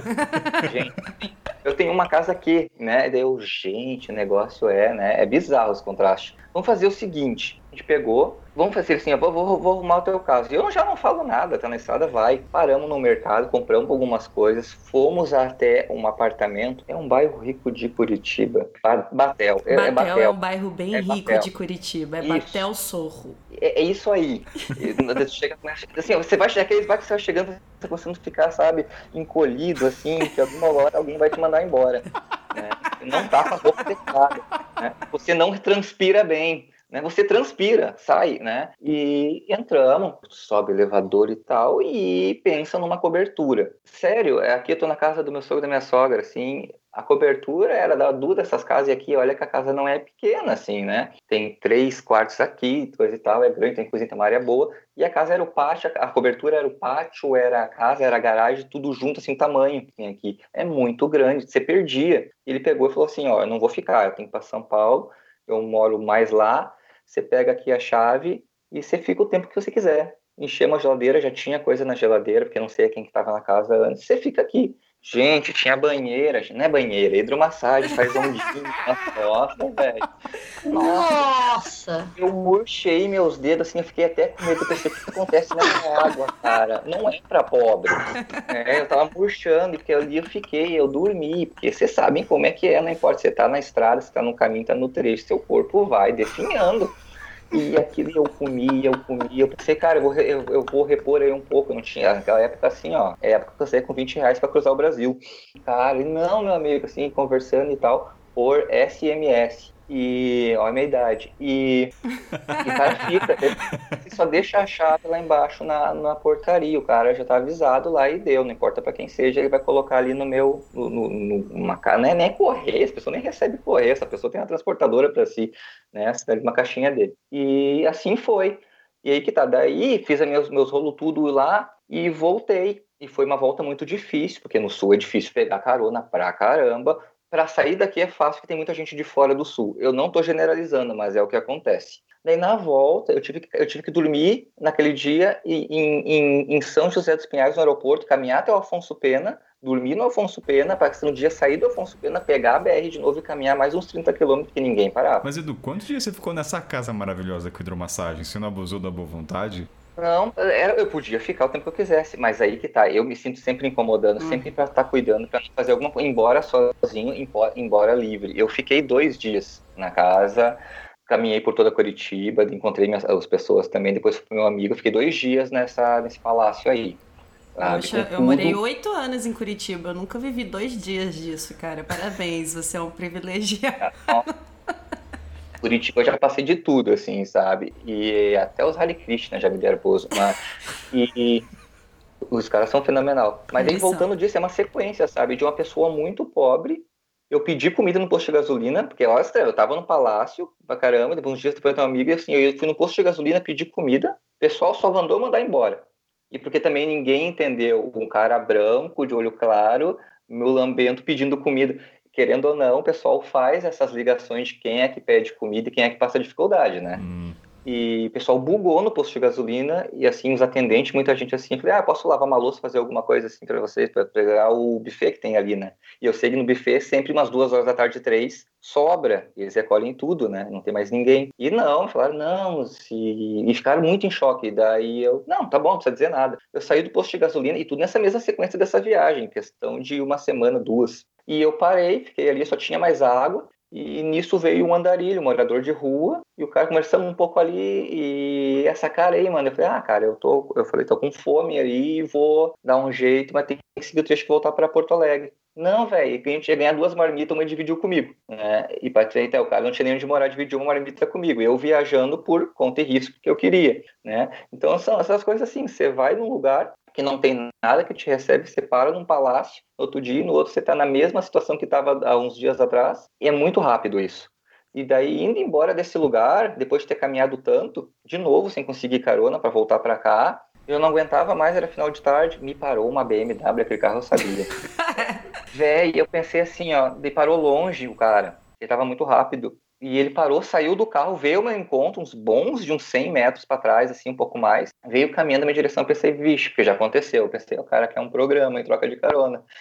E eu falei, vamos ver. O cara veio. Cara, tá indo para onde? Falei, pra Porto Alegre. Te leva até Joinville, cara. Você dorme lá em casa e deu assim, do nada família vai adorar te conhecer, eu pegava carona e tal, minhas coisas melhoraram e tá. Carro ar-condicionado, aqueles bancos que cheiram, é um cheiro que. É um cheiro, é um cheiro de rico. É cheiro né? de rico, e... cara. As pessoas ricas têm cheiro de rico. Né? Isso é Tem um cheiro de rico. É né? louco. É um, é, é, é, um doce, mas não é doce, é. não chega a ser. É, é um único. cheiro de, sei lá, sabe quando você comprar sapato novo, roupa nova, vê aquele cheiro de coisa nova? Eu não Ai. sei, eles têm cheiro de rico. É, o rico é um eterno sapato novo. É. E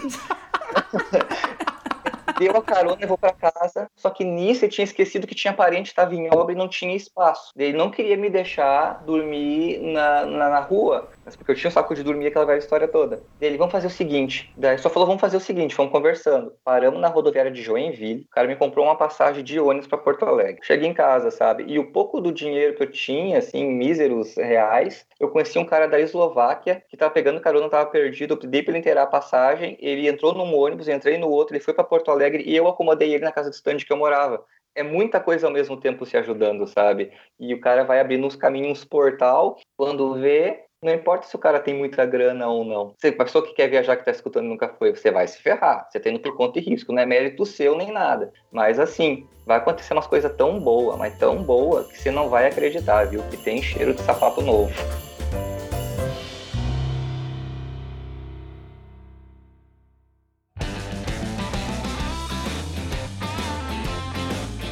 Lana, a gente tá falando bastante então desse choque cultural nos quartos que a gente fica, né, conectado com os anfitriões além do choque cultural econômico, né? Teve outros choques que você também passava nos lugares que você ficava? Algo que eu sempre busquei na minha viagem foi aprender sobre política, por onde eu passava, que eu fiz, eu sempre gostei muito disso, de entender as visões diferentes, pontos de vistas, e também isso está atrelado ao financeiro, obviamente. Então, por exemplo, essa casa que eu tive que dormir na rua lá em La Paz, que aconteceu de eu ficar presa para fora, eu dormia num sofá, só que era aquele sofá que te abraça, sabe? Aquele sofá que você deita e você praticamente é engolida por ele, parece estar tá na nuvem, é extremamente confortável. E aí eu fui depois para Cochabamba, ficar numa casa que estava em construção e que o cara me deu um saco de batata para dormir em cima. Ele te deu um saco de batata? É, é só. É, não tinha batata dentro, era só o saco mesmo, aquela, aquele. aquele nylon, sim, sei lá sim, o que sim. é aquilo. Ele me deu dois sacos de batata e falou: ah, pode dormir aqui. Aí eu. Cara, isso é, tá muito, isso é muito amor, né? É muita inocência. Toma aqui dois sacos de batata e use como travesseiro. Então, mas é, lá era uma associação, associação praticamente Evo Morales, porque eles eram extremamente é, partidaristas do Evo, né, do Partido MAS, e eles inclusive estavam lá fazendo várias coisas, eu tinha que cantar as músicas com eles, eu tinha que participar de algumas reuniões sobre o Evo Morales, sobre a esquerda, eu tive que dar uma palestra sobre a esquerda no Brasil. Mas espera aí, para ouvinte entender, você é do posicionamento do Evo de esquerda? Porque se você. Não. Ah, então é para entender, né? Sou de esquerda, mas não sou Evo Morales. São poucos, né, que vão ser Evo Morales, né? Mas ou seja. Não, e lá eu estava no reduto Evo Morales. Lá era todo mundo, assim, palestras e músicas, e cantar na praça, e protestos. Mas eu, eu queria aprender sobre essas coisas, então eu, eu sempre estava buscando isso. Na Nicarágua também foi muito é, forte o contraste político, porque eu estava no meio dos protestos, eu estava participando para tentar entender, estava lá falando, conversando com as pessoas. E aí eu pedi um couchsurf, uma pessoa em Manágua, na capital, que me hospedou, morava num condomínio fechado lá, aqueles lá que é muros de 8 metros, tem uma piscina lá dentro para todo mundo, várias coisas. E eu estava no meio de um conflito político e de repente eu estava numa piscina. Ficava, como assim, gente? E o pessoal lá extremamente fora do, do, dos protestos, super não querendo saber, super contra. E eu ia nos protestos e aí, depois de um tempo, fui ficar na casa deles. Então, foi muito forte o contraste mais político. Também financeiro, né? Também econômico. Mas isso daí também me chamava muita atenção na estrada. É, e tem um ponto também, né? O quanto o posicionamento político interfere na sua acomodação no quarto que você vai ficar, né? Até na, na o tipo de conversa, né? Uma coisa que a gente pode também falar é o quanto a gente se adapta, é maleável para falar de tópicos que a gente não falaria no dia a dia. Então, às vezes o cara é mais religioso, às vezes o cara é mais evo, às vezes o cara é de esquerda e direita, então você se adapta muito porque você quer agradar, aquele não está na casa da pessoa, que nem o Edu falou, está no universo dele. Você não é. vai querer contrariar, você não vai ser o cara chato, ah, eu sou vegano, fala, não, você tem que matar animal. Você não vai ser esse cara chato. Não, eu acho que não é nem de contrariar. Eu acho que eu, eu como jornalista, eu sempre fui muito observar. Então eu fazia questionamentos para tentar entender a realidade daquela pessoa e quando ela perguntava de mim, eu falava do Brasil. Eu falava, ah, no Brasil a gente não faz assim. Então, assim, eu não como carne, mas o brasileiro come muita carne. Então, não tem como também ficar apontando o dedo para ninguém, sendo que minha casa também não é isso. Tá chovendo pra caralho aqui! Abre a porta, eu tava no Miguel! Cami, sou uma mulher cheirosa. Esse programa vai ser piada agora do seu cheiro aqui. A gente, vamos, a gente falou de quarto, né? A gente fala da questão dos anfitriões, do, a gente humilhado será exaltado. Mas vamos trazer coisas boas para os ouvintes aí que nunca viajaram entender qual é o lado maravilhoso de dormir cada dia em um lugar diferente. Ou não, né? Ficar muito tempo.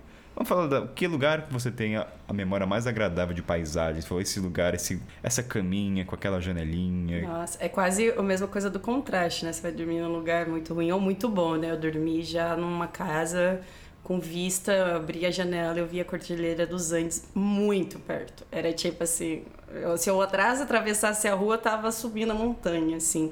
Então esse dia foi assim incrível, porque o cara era sozinho tal, e o quarto de flu-fluzinho. Tinha um edredom que eu falei, gente, eu nunca dormi nesse edredom desse jeito. Era muito confortável. Se ele me deixasse dormir só em cima do edredom, eu já tava muito feliz ali. Mas é, era uma vista muito bonita. O, né, o cara também tinha um poder ali, né, aquisitivo, né, de, de questão de questão monetária, né? Ele era, vivia num lugar bom, é aquele lance, né, do contraste. Mas eu dormi muito confortável, acho que foi o couchsurf mais confortável que eu tive, porque Sei lá o que, que tinha naquela cama. Cara, sério, rico tem sérias coisas que nós não conhecemos. Então, assim, quando a gente conhece, a gente fala, meu, mas de onde que eles tiram esse, tipo, esse tretão, essa cama, esse, sei lá, o colchão é diferente, não sei. Mas eu dormi muito confortável, fiquei lá dois dias e é, é isso, assim, o conforto, né? Porque assim, a gente cansa muito viajando. Então, putz, trocar de novo de lugar, né? Falar de novo a minha história para o outro anfitrião. Então, tentar ficar o máximo possível, eu tentava. Mas eu também me incomodo, eu sou meio que igual o Edu, assim, eu me sinto incomodada, eu não gosto de ficar incomodando. Eu, eu fico sentindo, observando, assim como a Lana, a gente observa o lugar, observa o movimento. Então eu, eu fiquei, fiquei muito confortável nesse lugar. E era um cara assim, era no Chile isso. Acabei fazendo trilha com ele, ele me levou, aquele tipo, né, o carrão também. Eu aproveitei, eu aproveitei, eu aprendi que na estrada, quando tem, tem que aproveitar. Então, assim, quando não tem, aproveita também, mas quando você tem, cara, usufrua. Usufrua da comida, usufrua do momento, usufrua do, do conforto, porque é uma coisa que eu tava falando hoje, porque ainda, cara, eu tenho sérios problemas de, de pedir ajuda e, rece e receber ajuda quando eu tô parada. Mas na estrada Vixe, eu tenho cara de pidona, gente. Eu sou eu nunca passei nada de fome. Eu peço comida, vou, peço comida, é, peço ajuda. Então, assim, não nego ajuda. Então, as hospedagens, elas são um ponto de, tipo, é o ponto que você vai sentir o conforto ou não. Então, se tá propício ali a qualquer coisa. Você vai lavar sua roupinha, né? Esse cara, inclusive, eu lavei roupa lá. Nossa, a roupa no outro dia tava tão cheirosa que eu tava quase sapato novo, hein? Um pouquinho eu virava sapato novo também. Mas é, é sei lá, amaciante deles também. Eu acho que é amaciante, gente. Se a gente pesquisar um pouquinho, a gente acha o amaciante do sapato novo, hein? Também fiquei em um na, na Cordilheira dos Andes, em Santiago, que tinha vista maravilhosa. E lá, inclusive, foi a casa que eu perdi medo de gatos, que eu morria de medo de gato. E todo dia a gata da anfitriã acordava no meu pescoço tipo, super ronronando e passando o narizinho dela na minha bochecha. E eu perdi medo de gatos e hoje sou apaixonada. Olha o quanto uma acomodação ressignificou, é. Lana. Poxa, Mudou você, total. Você vai lidar com cachorro, gato, bicho. É, tipo, você ficar na casa das pessoas. Meu, eu Comidas. posso não gostar do bicho, eu aprendo a gostar naquele momento, assim. Já aconteceu, é. tipo, falar, meu, vou pegar esse cachorro, cachorro chato do caralho, velho. O cachorro era muito chato, meu. Eu, não, eu gosto de bicho, gente. Eu amo, eu falo com o cachorro, mas aquele cachorro específico, da minha anfitriã, eu queria jogar ele da sacada, oh. ainda bem que ela não me deixou sozinha. Mentira, eu não jogaria o cachorro. Mas aquela vontade de, sabe, que vem assim, meu eu tenho que aturar, porque eu tô na casa da pessoa, não vou chutar o cachorro, né? Tipo, sai aqui, fala. Não, era isso com o gato. É, porque é, eu não queria ter o gato perto de mim porque eu tinha medo. Porque quando era criança eu fui atacada na perna, aquela coisa de arranhar. Então o gato chegava, endurecia, ficava. Prendia a respiração. Mas aí depois, morrendo de medo, mas aí depois o gato acordava no meu pescoço, atravessado. Falei, ah, então é isso, né? Gato é o preço do conforto, nega. Um rom no ouvido. O preço, não, eu tinha um quarto só pra mim, uma janela com cordilheira. Mas o que mais marcou de visão, eu fiquei numa cidade chamada Guaitacama, no Equador que era aos pés do vulcão Cotopaxi. Ah, que então, delícia. Então, era um lugar assim absurdamente lindo e não só isso, mas é, foi um cara que me deu a estadia, foi na Páscoa e eu passei a Páscoa com 30 pessoas da família dele e eu tinha um quarto só para mim. Ele saiu do quarto dele e ia dormir junto com o irmão dele numa cama de solteiro só para eu poder dormir sozinho no quarto. E ele me acordava às sete e meia da manhã, levando café na cama para mim. Nossa. Ele levava uma xícara de café e falava, Buenos dias, Leninha. Ô, Lana, e deixava em cima do negócio e saía. Eu assim... Ô, ô Lana, por que, que você tá com risco? O que aconteceu com esse cara na história aí? Não, eu nunca nem beijei ele nem nada. A gente não ficou junto. Ele era assim mesmo. Ele nunca investiu em mim, nunca foi nunca isso de dar em cima.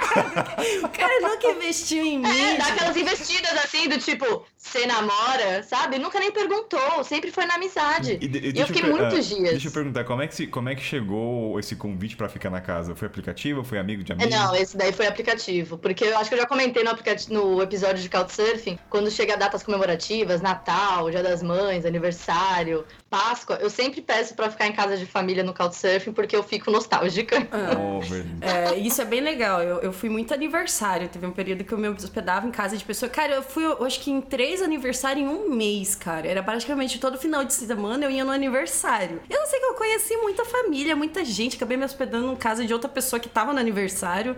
E eu era a sensação do aniversário. Coitado das aniversariantes, né, cara? Mas as, é, isso também tem, tipo, você se torna, tipo, o estranho no aniversário. Então, tipo, eu era o point dos, dos aniversários, cara. Então as pessoas me convidavam até pros aniversários que elas iam. Esse é um então foi ponto. muito louco. Eu fui em três aniversários em um mês, é, assim. É muito... Mas também tem outra questão. Eu, no meu terceiro Couchsurfing, também foi no Uruguai. É, eu tava lá na rodoviária, enfim, ele me levou pra casa dele e falou: Ó, amanhã é aniversário do meu pai. Você tá convidada pra festa? Eu falei, ah, legal, beleza. Só que eu cheguei lá, era um cordeiro assado e alface. E eu não comia carne. Alana, só um comentário aqui. Esse, você está convidada, assim, você vai. muitas, é, exato, muitas você vezes. Vai. A... Você está dormindo na minha casa, você vai no aniversário é, do meu tipo... pai. Tem muito essa questão. Quando você tá na casa de alguém, sei lá, o Edu, por exemplo. Ah, tô lá na casa da pessoa e ela tá fazendo alguma coisa. Tipo, tô orando tem como você não fazer igual. Ou vou fazer, tipo, vou. Vai ficar. Por exemplo, você não pode ficar na casa se a pessoa sair. Era um caso meu. Você vai com a pessoa, assim, no caso, tipo, não tem nada para fazer.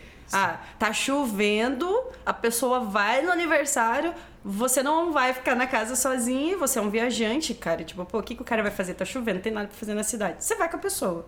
Aí você acaba não, fazendo a parte. A festa era na casa dele. Nossa, então, cara. Então não tem, você participa. É, é o preço que se. É, um pre... é aquela coisa que é importante dizer, né? Não só pro Surf, mas não existe acomodação de graça quando você entende que a moeda de troca é o teu tempo. Essa é a Mas frase. aí Ah. também vamos ver isso daí, porque eu já fui expulsa de Couchsurfing porque não, o cara queria é ficar a muito tempo comigo. Que você é a única que eu conheço, assim, das redes que foi expulsa do Couchsurfing. Não, não é expulsa, tipo, gente, não é essa cena dramática de novela mexicana de Ah, é "Sai sim. de É, não, é casa". sim. Não, não é Sai isso. de casa, Maria Rosária. Vá-se embora. É tipo isso que você tá imaginando, mas não Ah, eu é. já fui mandada embora num Couchsurfing. Tipo o, o isso. problema são elas, eu acho, cara. É, e o Kainan, ele fala que tudo meu problema sou eu, cara. O problema é seu. Eu tô então. sendo... Então, Não, no meu caso, eu tinha ficado três dias, quatro dias andando com o cara pela cidade. Ele foi me levar pra vários museus que eu gosto, pra mercados populares, pra, enfim, essas coisas. E aí chegou uma noite que um amigo meu que eu tinha conhecido falou: Ah, eu tô indo num clube de salsa hoje à noite, você quer ir? Falei, claro que eu quero ir. E eu convidei o meu couchsurfing pra ele. Ele falou: Ah, não tô afim, vou dormir mais cedo. Falei, beleza, eu vou virar à noite então no clube de salsa e eu chego amanhã umas nove e meia, que é pra você não ter que é, ficar me esperando acordado ou abrir a porta de madrugada, porque ele não queria me dar chave, eu nem pedi, então eu falei, chego nove e meia, né, nove, horas. E aí, beleza, cheguei na casa lá do meu, da, da pessoa que eu ia encontrar pra ir pro clube de salsa, tinha uma mensagem dele no meu celular. Ah, é, você poderia amanhã vir retirar suas coisas, porque aqui não é hotel. Nossa. E, cara, eu fiquei andando quatro dias com a pessoa. Só que a família dele era do interior, tudo era do interior pra ele. Ele morava sozinho, ele trabalhava home office, ele não tinha amigos na cidade. Então ele queria companhia tempo inteiro. É, isso acontece muito. E, tipo, as pessoas elas estão carentes. Tem, tem tudo, né? Na estrada tem tudo, vai acontecer tudo. Gente, esteja preparada e aberta a essas experiências, porque vai acontecer. Já aconteceu isso comigo, exatamente como a Lana tá falando, tipo, ó, tem que vir retirar suas coisas, porque, tipo, não dá pra ficar aqui mais, tipo, meu. Então, assim, são situações assim. Acontece, né? Vai acontecer com a gente. E essa imersão que você fica muito perto da pessoa, tem gente que suga um pouco também. Às vezes você não tá com energia, igual o Kainan tá falando, ah, tem que dar seu tempo. Cara, às vezes você quer fazer outra coisa que a pessoa não vai fazer, e aí, tipo, meu, eu não, não quero, sei Mas daí, lá. é, É muito daí complicado. isso aí que você, é, você falou aí uma coisa bem importante, né? Daí, é, daí eu sempre dei o volto para a questão de, né? Bem assim, tipo, de vez em quando não tem mais como aturar ninguém, né? Daí, lógico, recai sobre a gente a responsabilidade de pegar e se retirar, porque realmente é, de- vai cabe o que o Kainan disse, né? Porque tem o teu tempo envolvido. Alguns querem só despejar coisa em cima porque são solitários, que nem essa história aí, né? E também chega uma hora que tudo cansa na cabeça, assim. Não tô falando de cansar de viajar, mas cansar daquele período ali que você quer descansar. Então você vai, você vai acampar, você paga alguma coisa para dormir, faz alguma coisa do tipo, porque realmente tem muita gente aí, eu já me expulsei de couchsurfing, sabe? Porque realmente, porque tá, é, Autoexpulsão.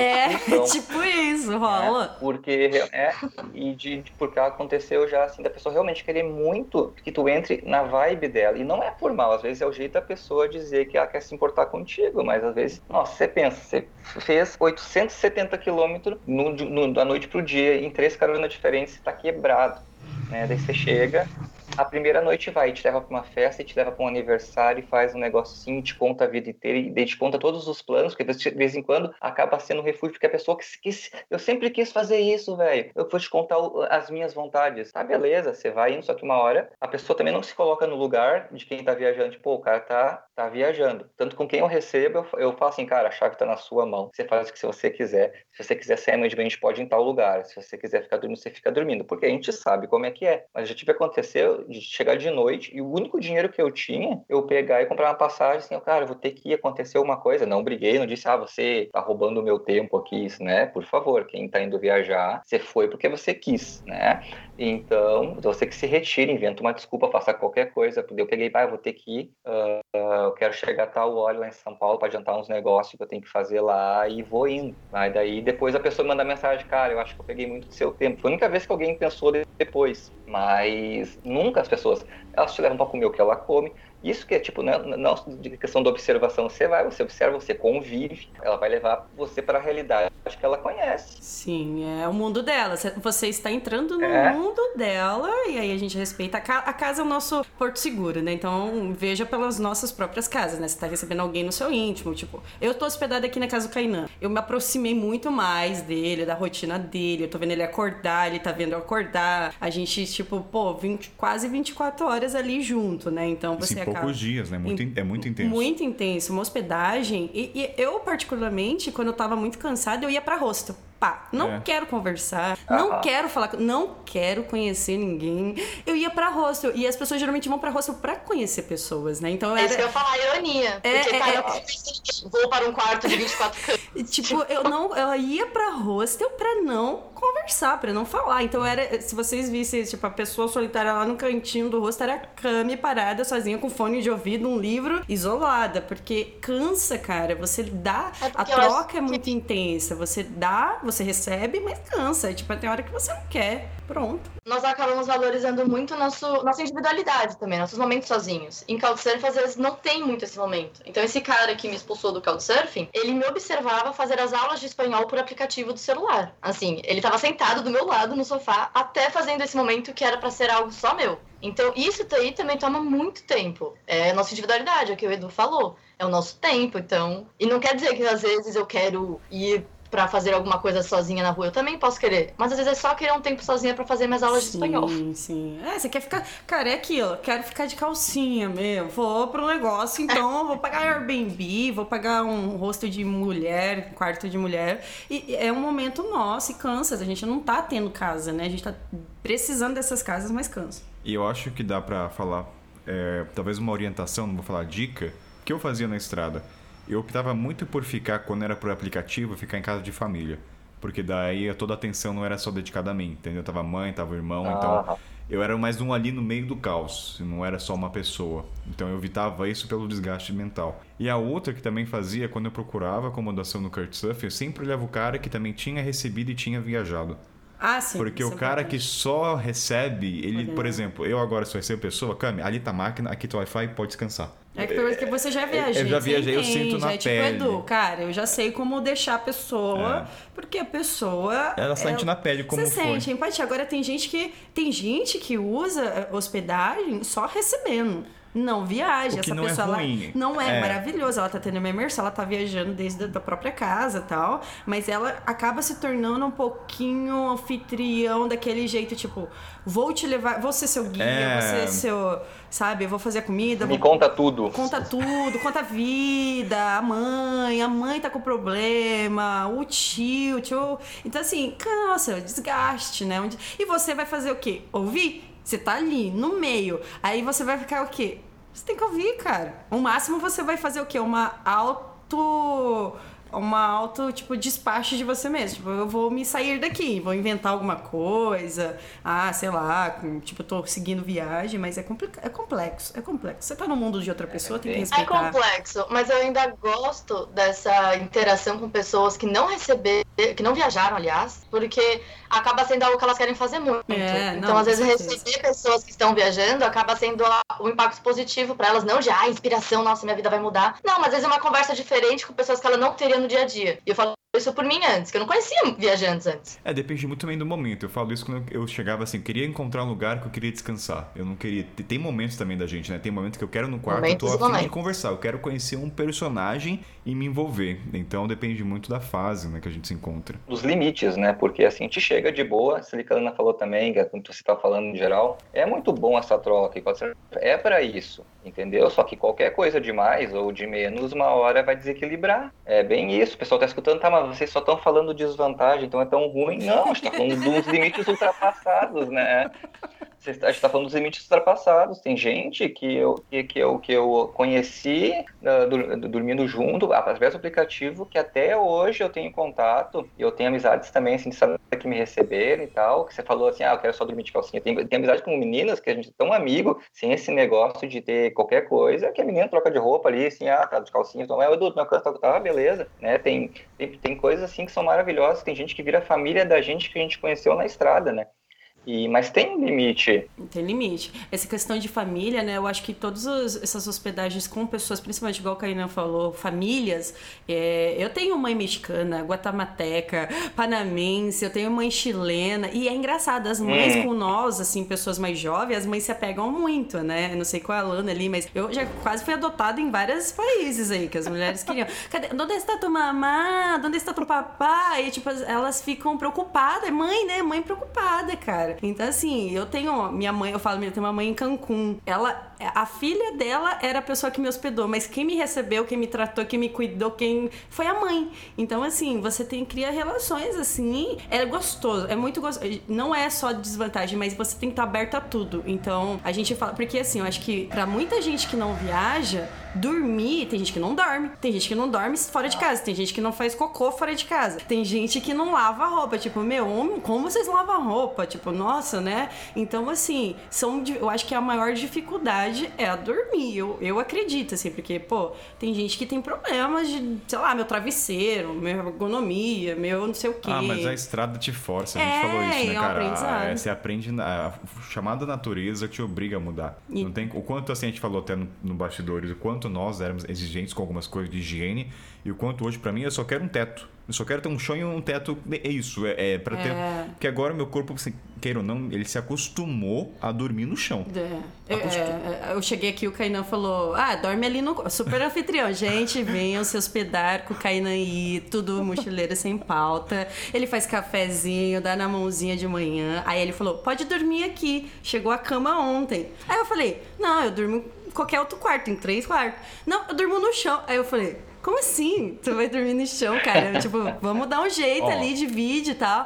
Aí ele dormiu no chão e eu tô dormindo na cama. Então é tipo um bom anfitrião. Mas gente, vamos falar umas coisas boas em relação a isso, porque esse meu comportamento é porque o tratamento que as pessoas me deram, eu quero repassar. Eu sei como foi ter esse sentimento de o cara dar a cama- melhor cama pra mim. A gente até falou nos bastidores. Quantas vezes a gente já não foi e o cara cede a cama do quarto principal e o cara às vezes tem dois metros e dorme naquele sofazinho de um Sim, metro. acontece. Então, assim, eu, Kainan, falo por mim, eu aprendi muito esses valores na estrada porque eu recebi. E se eu não tivesse recebido, talvez eu falasse, cara, me dorme no chão, dorme ali no puff. Ah, eu Entendeu? durmo.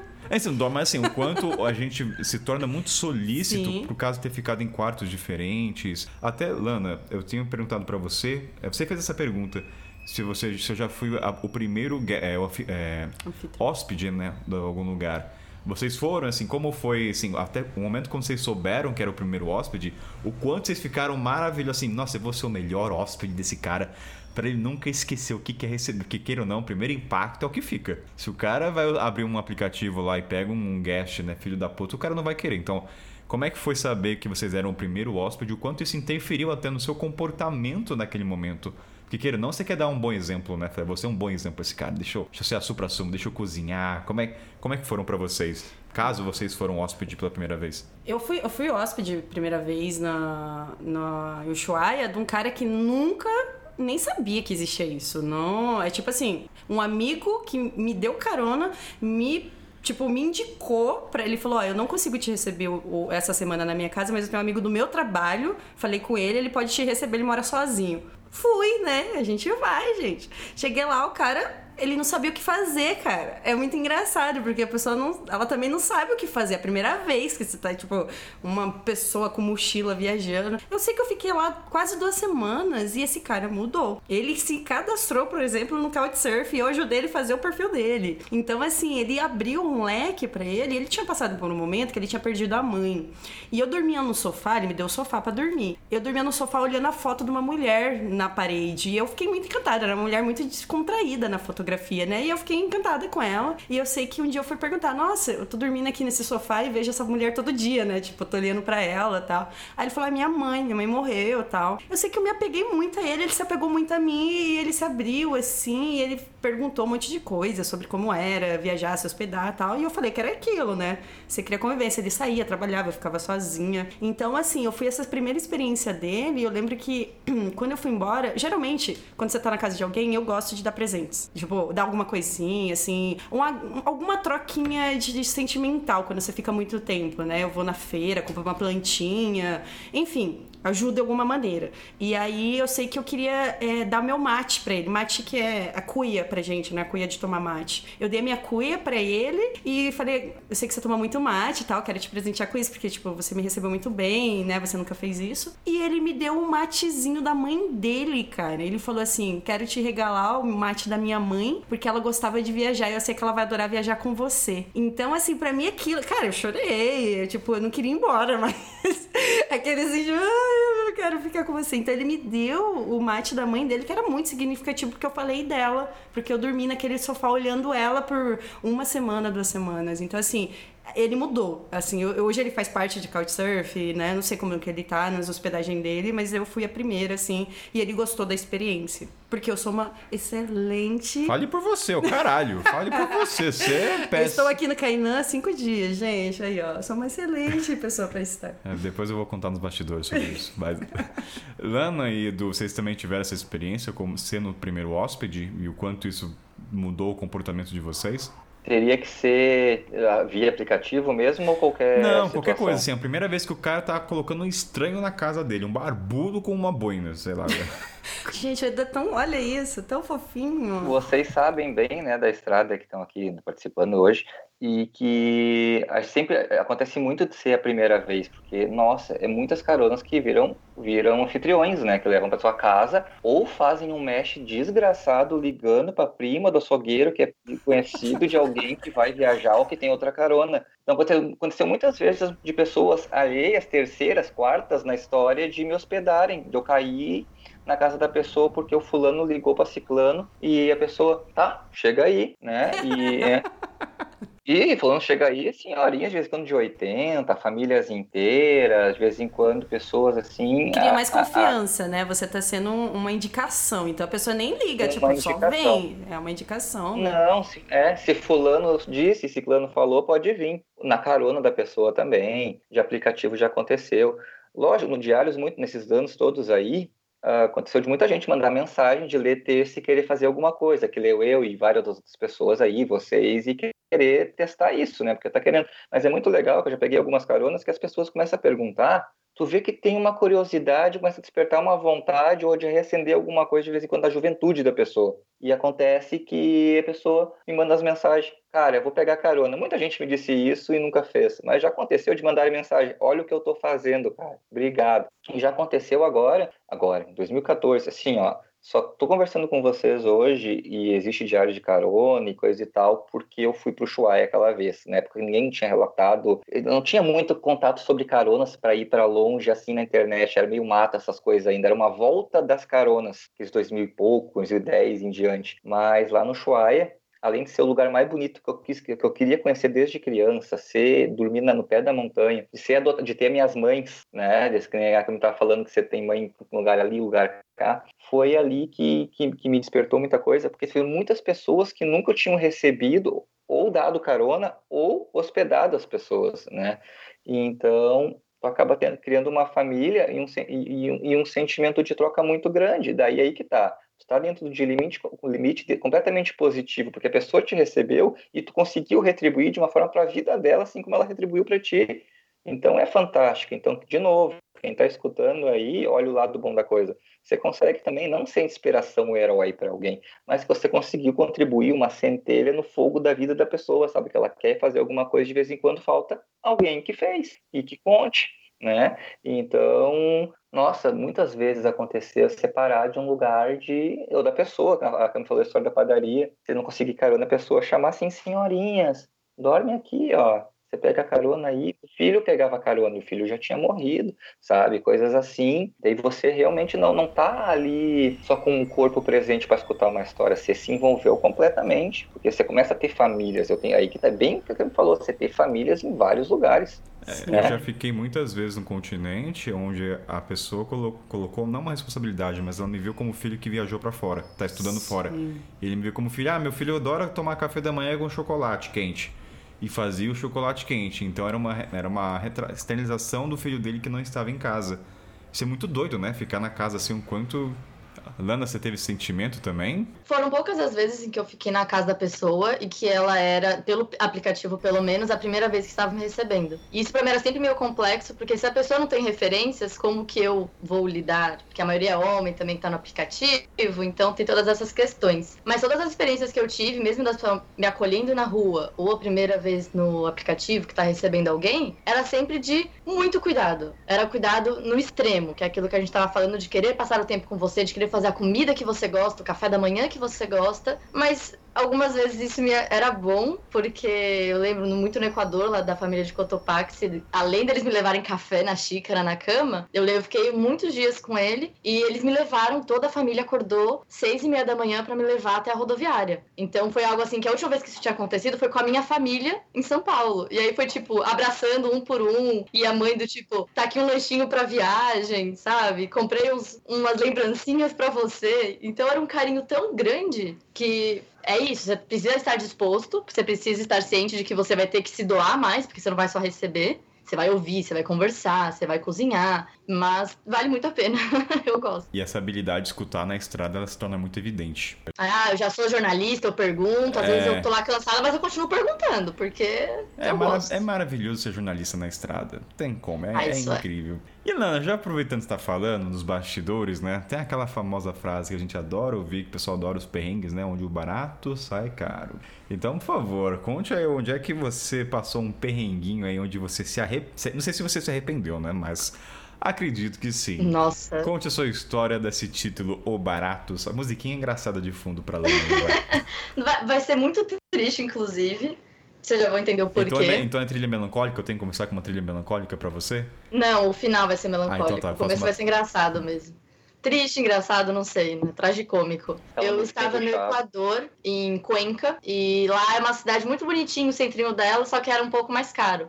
Então eu estava um pouco mais da cidade e eu ia a pé até o centro quando eu queria fazer as coisas. E eu estava junto com uma menina da Armênia e aí a gente achou um hostel que era 4 dólares com café da manhã. E na época isso era tipo 15 reais, sei lá, 16 reais. Falei, caraca, tá mais barato que camping, que maravilha, que delícia. Não, vamos, vamos, vamos. E ficamos aí nessa, nesse quarto. E eu sou uma pessoa que não é a mais organizada do mundo. Então, é as roupas, as malas, às vezes joga as coisas em cima da cama. Não sou organizada. E a menina também não, a Edita, da Armênia.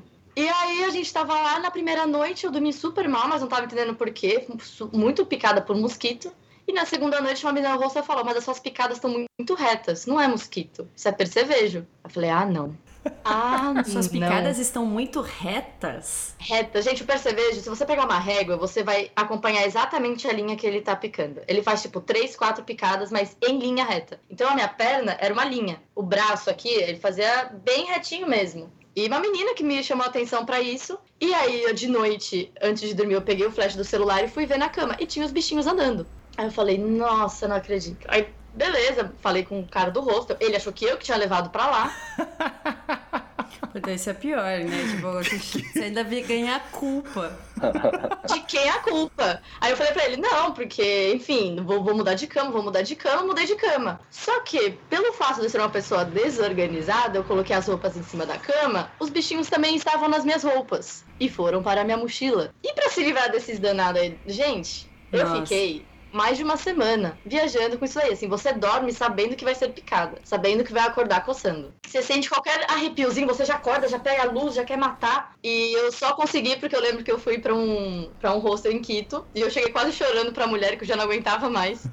Eu tava cansada já de dormir mal às noites lá, uma semana. Tô imaginando ela falei, chegando chorando pra mulher. A tia dando criolina, joga criolina, Ô, tia, filha. Criolina, banho de criolina, gente. É sucesso. Não, eu não tava chorando.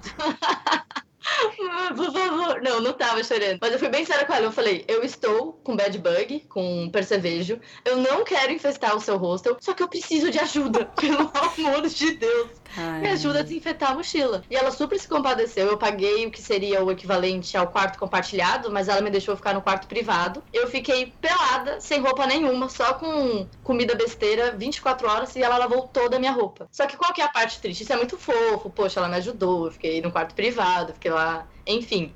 A parte triste é que, pra se livrar do percevejo, ela colocou a minha mochila dentro da máquina de lavar. Putz. E rasgou meu bebezinho. Putz. Nossa. É, é, é, é, o preço que se paga, né? Pagar. O barato saiu caro é, pra mim. Porque que... eu tive que costurar a mochila pra ela durar até chegar no México. Porque eu falei, eu não vou comprar outra mochila. E ela rasgou bem na parte da, do zíper. então tem... eu costurava, só que a cada 20 dias eu tinha que recosturar aquela parte. Ah, eu e tava... até chegar no Brasil. Eu tava atravessando a fronteira de Honduras, tipo, ninguém vai pra Honduras, cara. Eu vou pra Honduras, né? Fui lá e aí cheguei em... Amo e recomendo, inclusive. É, não, incrível. Não é país favorito, mas é legal. Só que acesso pro ônibus não tem, eu tive que dormir na fronteira e só tinha hostel lento, né? Não tem muito. Aí eu fui lá, 7 dólares, sucesso, né? Era um, bu era um boteco, hostel, padaria junto com açougue. Era tudo e no fundo era um tinha lugar pra dormir.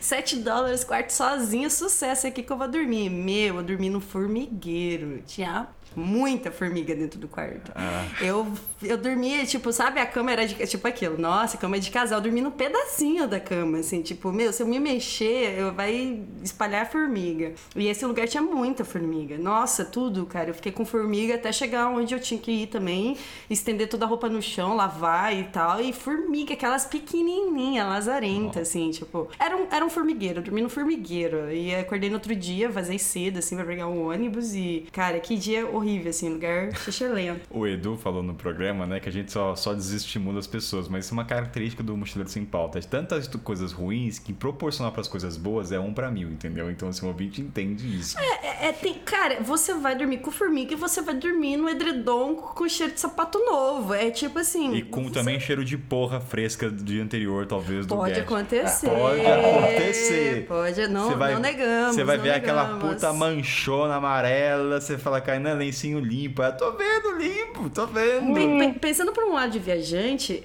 por isso que não é todo mundo que viaja, cara. É tipo, existe um, uma travessão, uma fronteira ali a gente de é você, né? dentro de você. Tem que se adaptar pra caralho. É, né? e é uma desconstrução muito legal, porque agora é isso. Kainan dorme no chão na casa dele. Então, assim, olha só o nível de desconstrução, entendeu? Você, é, você leva pra dentro de você. Ou vai ou racha. ou vai ou racha. E ó, vamos caminhando pro final, e aí acho que é o momento mais importante. Esse é um tópico que eu fiquei surpreso, né? Que nem tava na pré-pauta, vocês falaram, né? Que é motel. Bora sexo de fundo. Põe aquela musiquinha. Põe aquela musiquinha sensual, do. Põe aquela trilha sonora do Curtindo a Vida Doidado, que é Oh yeah, Paul, Paul. motel, a felicidade de muitos mochileiros sem lugar e que para dormir. Só no Brasil, assim, não vi pelo continente, que tem na estado de São Paulo Rio, tem na Druta pra um caralho. Gente. Isso é, é um choque cultural que, assim, quem nunca saiu sabe que não é normal ter motel, assim, e, na. Isso não é pauta, mas a minha mãe, ela limpava motéis, cara. Então eu frequento motel desde criança. Ou oh, sinal de alerta aí de mais é, de, maior de 18 aqui isso agora. Isso não é uma pauta, mas assim, minha mãe limpava motel, eu sempre participei de motel. Mas depois que eu cresci, eu comecei a viajar e usar motel. Então eu já sei como funciona um pouco, é bem legal. Ou seja, a Cami já soube que era motel desde os 10 anos. E quando Sim. a gente pergunta, mamãe, por que, que o motel tá com M e o hotel tá com H? Ela explica. Tem meio gramatical, mãe desses motel que tem tudo que é lugar, que nós falou assim, ah, tem tanto motel na minha cidade, Natal, alô, Campo Bom, fica a dica, é proibido motel. Olha só. Na, na lei da, da cidade. E, só que assim, né, você cruza a estrada que é, já é a cidade vizinha, já tem um motel, né? Ou na seja, pra fornicar tem que viajar na sua cidade, tem não tem é, como. Ou, você tem que cidade. Ou um ponto marco da cidade do Edu é um motel, agora você está entrando na minha cidade. tipo, o último. Não, mas isso é louco, porque o, o, o Santiago, é, eu, eu conheci todos todos os motéis de Santiago, mas porque não tinha tantos. Então, assim, é, você reveza, né? Então, Cami, tipo, Cami Eu tenho uma lista, eu, eu acho que eu tenho essa planilha até hoje no meu Google Drive de todos os motéis que eu ligava para saber o horário que era a entrada. Porque geralmente você paga pernoite. E eu, cara, eu queria, eu precisava, eu precisava muito estar lá, tipo, seis da tarde, eu tinha que esperar até as dez. Eu tentava negociar, é, falar que eu não ia fazer nada além de tomar banho, tipo, nos níveis assim. Então, assim, Santiago é um, uma cidade limitada de motéis, são, tipo, mais ou menos caro, depende do que você vai fazer. É pernoite, três horas, seis horas. Agora eu né? entendo o SOS mochileiro, não é SOS, não é SOS.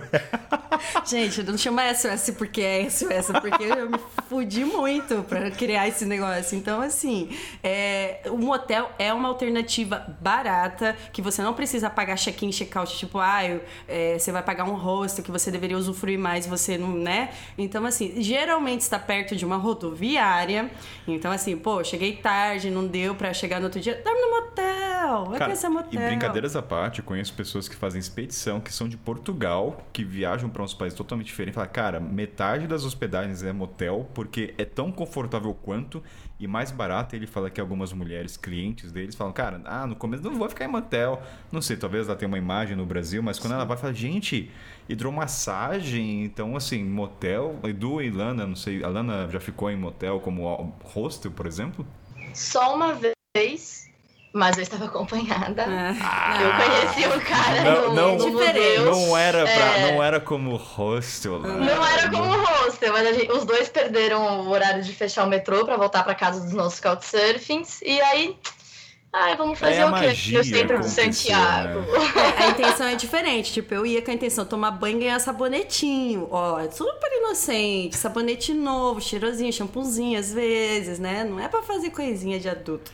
Aí Não, é só pra pra fazer dormir coisinha de adulto mesmo. O Edu tem. O Edu, você pode, como a Cam falou, uma pergunta é sempre sim. Edu, então já sabe que é o sim. Então já solta. Fala qual motel. Qual motel? É, qual foi o melhor Eu tô motel que você selecionando aqui, eu tô selecionando qual história, porque só nos último, no último ano já tem umas três, quatro histórias de motel. Que porque, isso, rapaz? É. bem rapidamente, eu já tive que dividir, um motel com cinco, com cinco, amigos e duas amigas. Dividir. No Rio de Janeiro. aham. É só você entrar É, agora no site pornô, procurar Edu Bar, você vai ver ali uma produção. Isso, é, é, isso é mesmo no, no, no X lá, no QXX.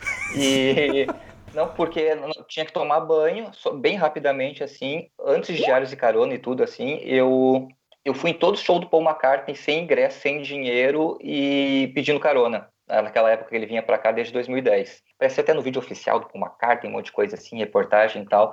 E daí eu, eu ia dormir na- no estádio, na porta do estádio para entrar no show, tinha que cons- conseguir o ingresso. E numa dessas aí a gente teve que ir de motel, levar uma barraca para dentro do motel e praticamente expulsaram a gente de lá.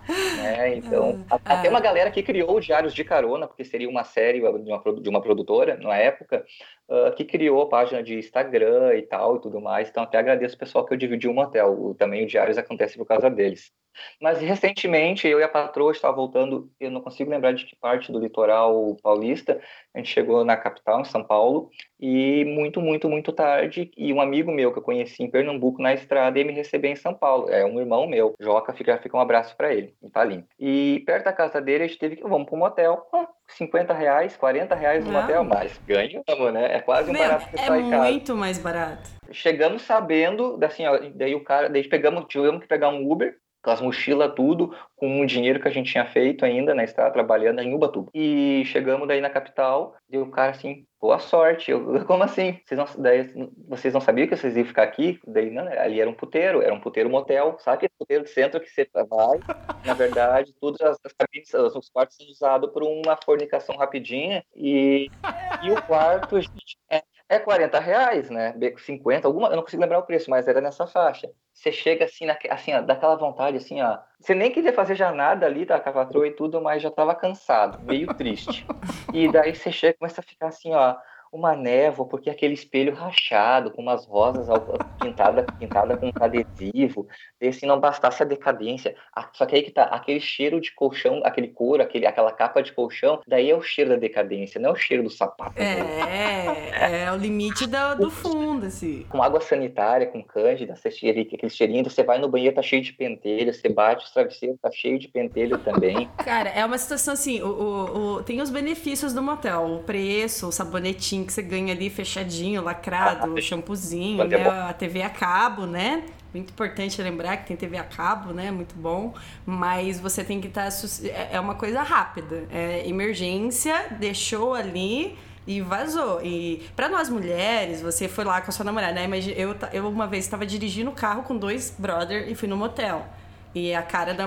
É tipo, a gente se auto-julga, cara. Não tem como. Eu tô entrando num motel com dois caras e eu tô dirigindo o carro. Então, assim, puta que pariu, né? Foda-se, eu quero dormir. Mas, cara, eu dormi com. A gente dividiu cama e tal. E a gente tava indo pro litoral. Isso foi lá perto de você aí no sul. E eu dormi e saí no outro dia. E eu me justifiquei pra moça da portaria, cara. Ah. Porque eu tava, tipo, meu, eu tava com aquela coisa social, né? Tipo, pô, dormir no motel. Então é uma, uma coisa que você tem que quebrar também. E eu lembro que eu. Ah, a gente dormiu muito bem. Eu conversando com a moça que só geralmente recebe, tipo, ah, consumir alguma coisa, tá? Eu, ah, não, foi tudo muito legal. A gente dormiu e, e a gente tá viajando, meus amigos, a gente tá aí. Olha o peso da o do peso da consciência. consciência. Eu era novata, eu não, não tinha ainda aquela experiência de estrada de dormir no motel, ainda mais com dois caras que eu tava dirigindo o carro. Tipo, então assim, pra mulher é muito mais esquisito ainda, né? Tipo, pô, Aham. entrar no motel, ou sei lá, sozinha no motel. O que, que essa mulher tá fazendo sozinha no motel? Tipo, é, é uma questão assim, pra mulher é muito diferente pro motel, porque é isso, eu vou cair num puteiro, né? Sei lá o que, que vão pensar, né? Tipo, foda-se o que vão pensar, você tá viajando, mas existe um peso maior de ficar no motel. Eu já fiquei no motel também, que era um puteiro também, fui saber depois, e era nojento, assim, mas era na emergência, dormi três horas pra continuar, então, tipo, aquela pernoite pela metade vai. Mas pra mulher é uma situação assim, pra nós mesmos, eu ficava. E olha que eu tive uma imersão de motéis quando era criança por causa da minha mãe. Mas era muito estranho. Era muito esquisito estar ali, mas ao mesmo tempo, tipo, depois eu peguei costume. Hoje eu sou frequentadora de motel tranquilamente. Sossegada. Cami que está falando. Haverá. É, desse dia que a gente vai ter uma pauta só de motel, a gente não vai postergar Sei. muito. Porque tem, é, porque tem muita coisa, né? Senão a gente estenderia muito, meu Deus do céu. Então eu vou descer uma trilha sexy de fundo e vamos pro jabá. Calma que a gente não vai pro Jabá, não. Tem uma história muito boa pra contar, que é pra incentivar vocês, que sim, existe muitas histórias boas também. Aqui o que a gente contou é só pra rir um pouquinho. Na pandemia, para viajantes que estavam na estrada, foi muito difícil a questão do onde vou ficar. Os lugares estão fechando, não tenho como voltar para casa. O que, que eu vou fazer? No meu caso, eu estava viajando junto com o Richard, de Dúvida de Mochila, e nós estávamos fazendo um trabalho para uma pousada. A cidade fechou, a pousada fechou, e nós ficamos. A gente tinha uma piscina pra gente, uma cozinha industrial, tudo que tava na, na geladeira da cozinha era nosso. Então, assim, foram sete meses de luxo, com o edredomzinho cheirando sapato novo. Agora virou um termo, né? Como é que é? Cheiro de sapato novo? Eu Cheiro vou- de sapato. É o eterno cheiro de sapato eu, novo. eu vou, cara, Edu E sempre. foram. Não, e além de ser sete meses com cheirinho de sapato novo, a gente ficou na casa de uma família incrível. Que se eles me adotassem, eu me auto-adotaria, porque eles são maravilhosos e eu morro de vontade de voltar pra lá. Porque é isso, a gente pega carinho por eles, eles pegam por nós e a volta é sempre uma promessa, mas nesse caso vai ser cumprida. Não, é aquela famosa pergunta, né? Onde você estava na, na pandemia? No ápice dela, né? Aquela pergunta. Então, eu tô... o meu caso, assim, isso vai ficar para outro episódio, mas a embaixada da Costa do Marfim me colocou no motel. Tem essa história sensacional, mas eu vou. Isso foi na Costa do Marfim, mas isso fica uma pauta do motel. Aguardem o episódio. Aguardem o do episódio do motel. Vocês querem putaria? Vai ter Vai ter putaria na cara de putaria. vocês, então. E o. Cara, Edu, essa frase vai ficar pro podcast. O cheiro eterno do sapato novo. Como é que é? É, é- como é, que é? É o rico? Pera, tem que voltar. Eu esqueci como é que é a frase O direito. rico tem um cheiro eterno. O rico, o, che, o cheiro rico eterno do sapato novo. É. Gente, isso é muito filme parasita. Um pouco assustador. No final eu me identifico. Me identifico. Bem, agora eu posso pro Jabá? Alguém tem mais uma coisa pra falar? Eu posso chamar o Jabá. Ah, se não, se deixar eu contar as coisas aí, daí tá louco, não. Mas vai ter outra oportunidade. O, o Edu é o pirata contemporâneo, um spoiler, mas não vou falar o porquê. Mas então, sobe a trilha e vamos pro Jabá.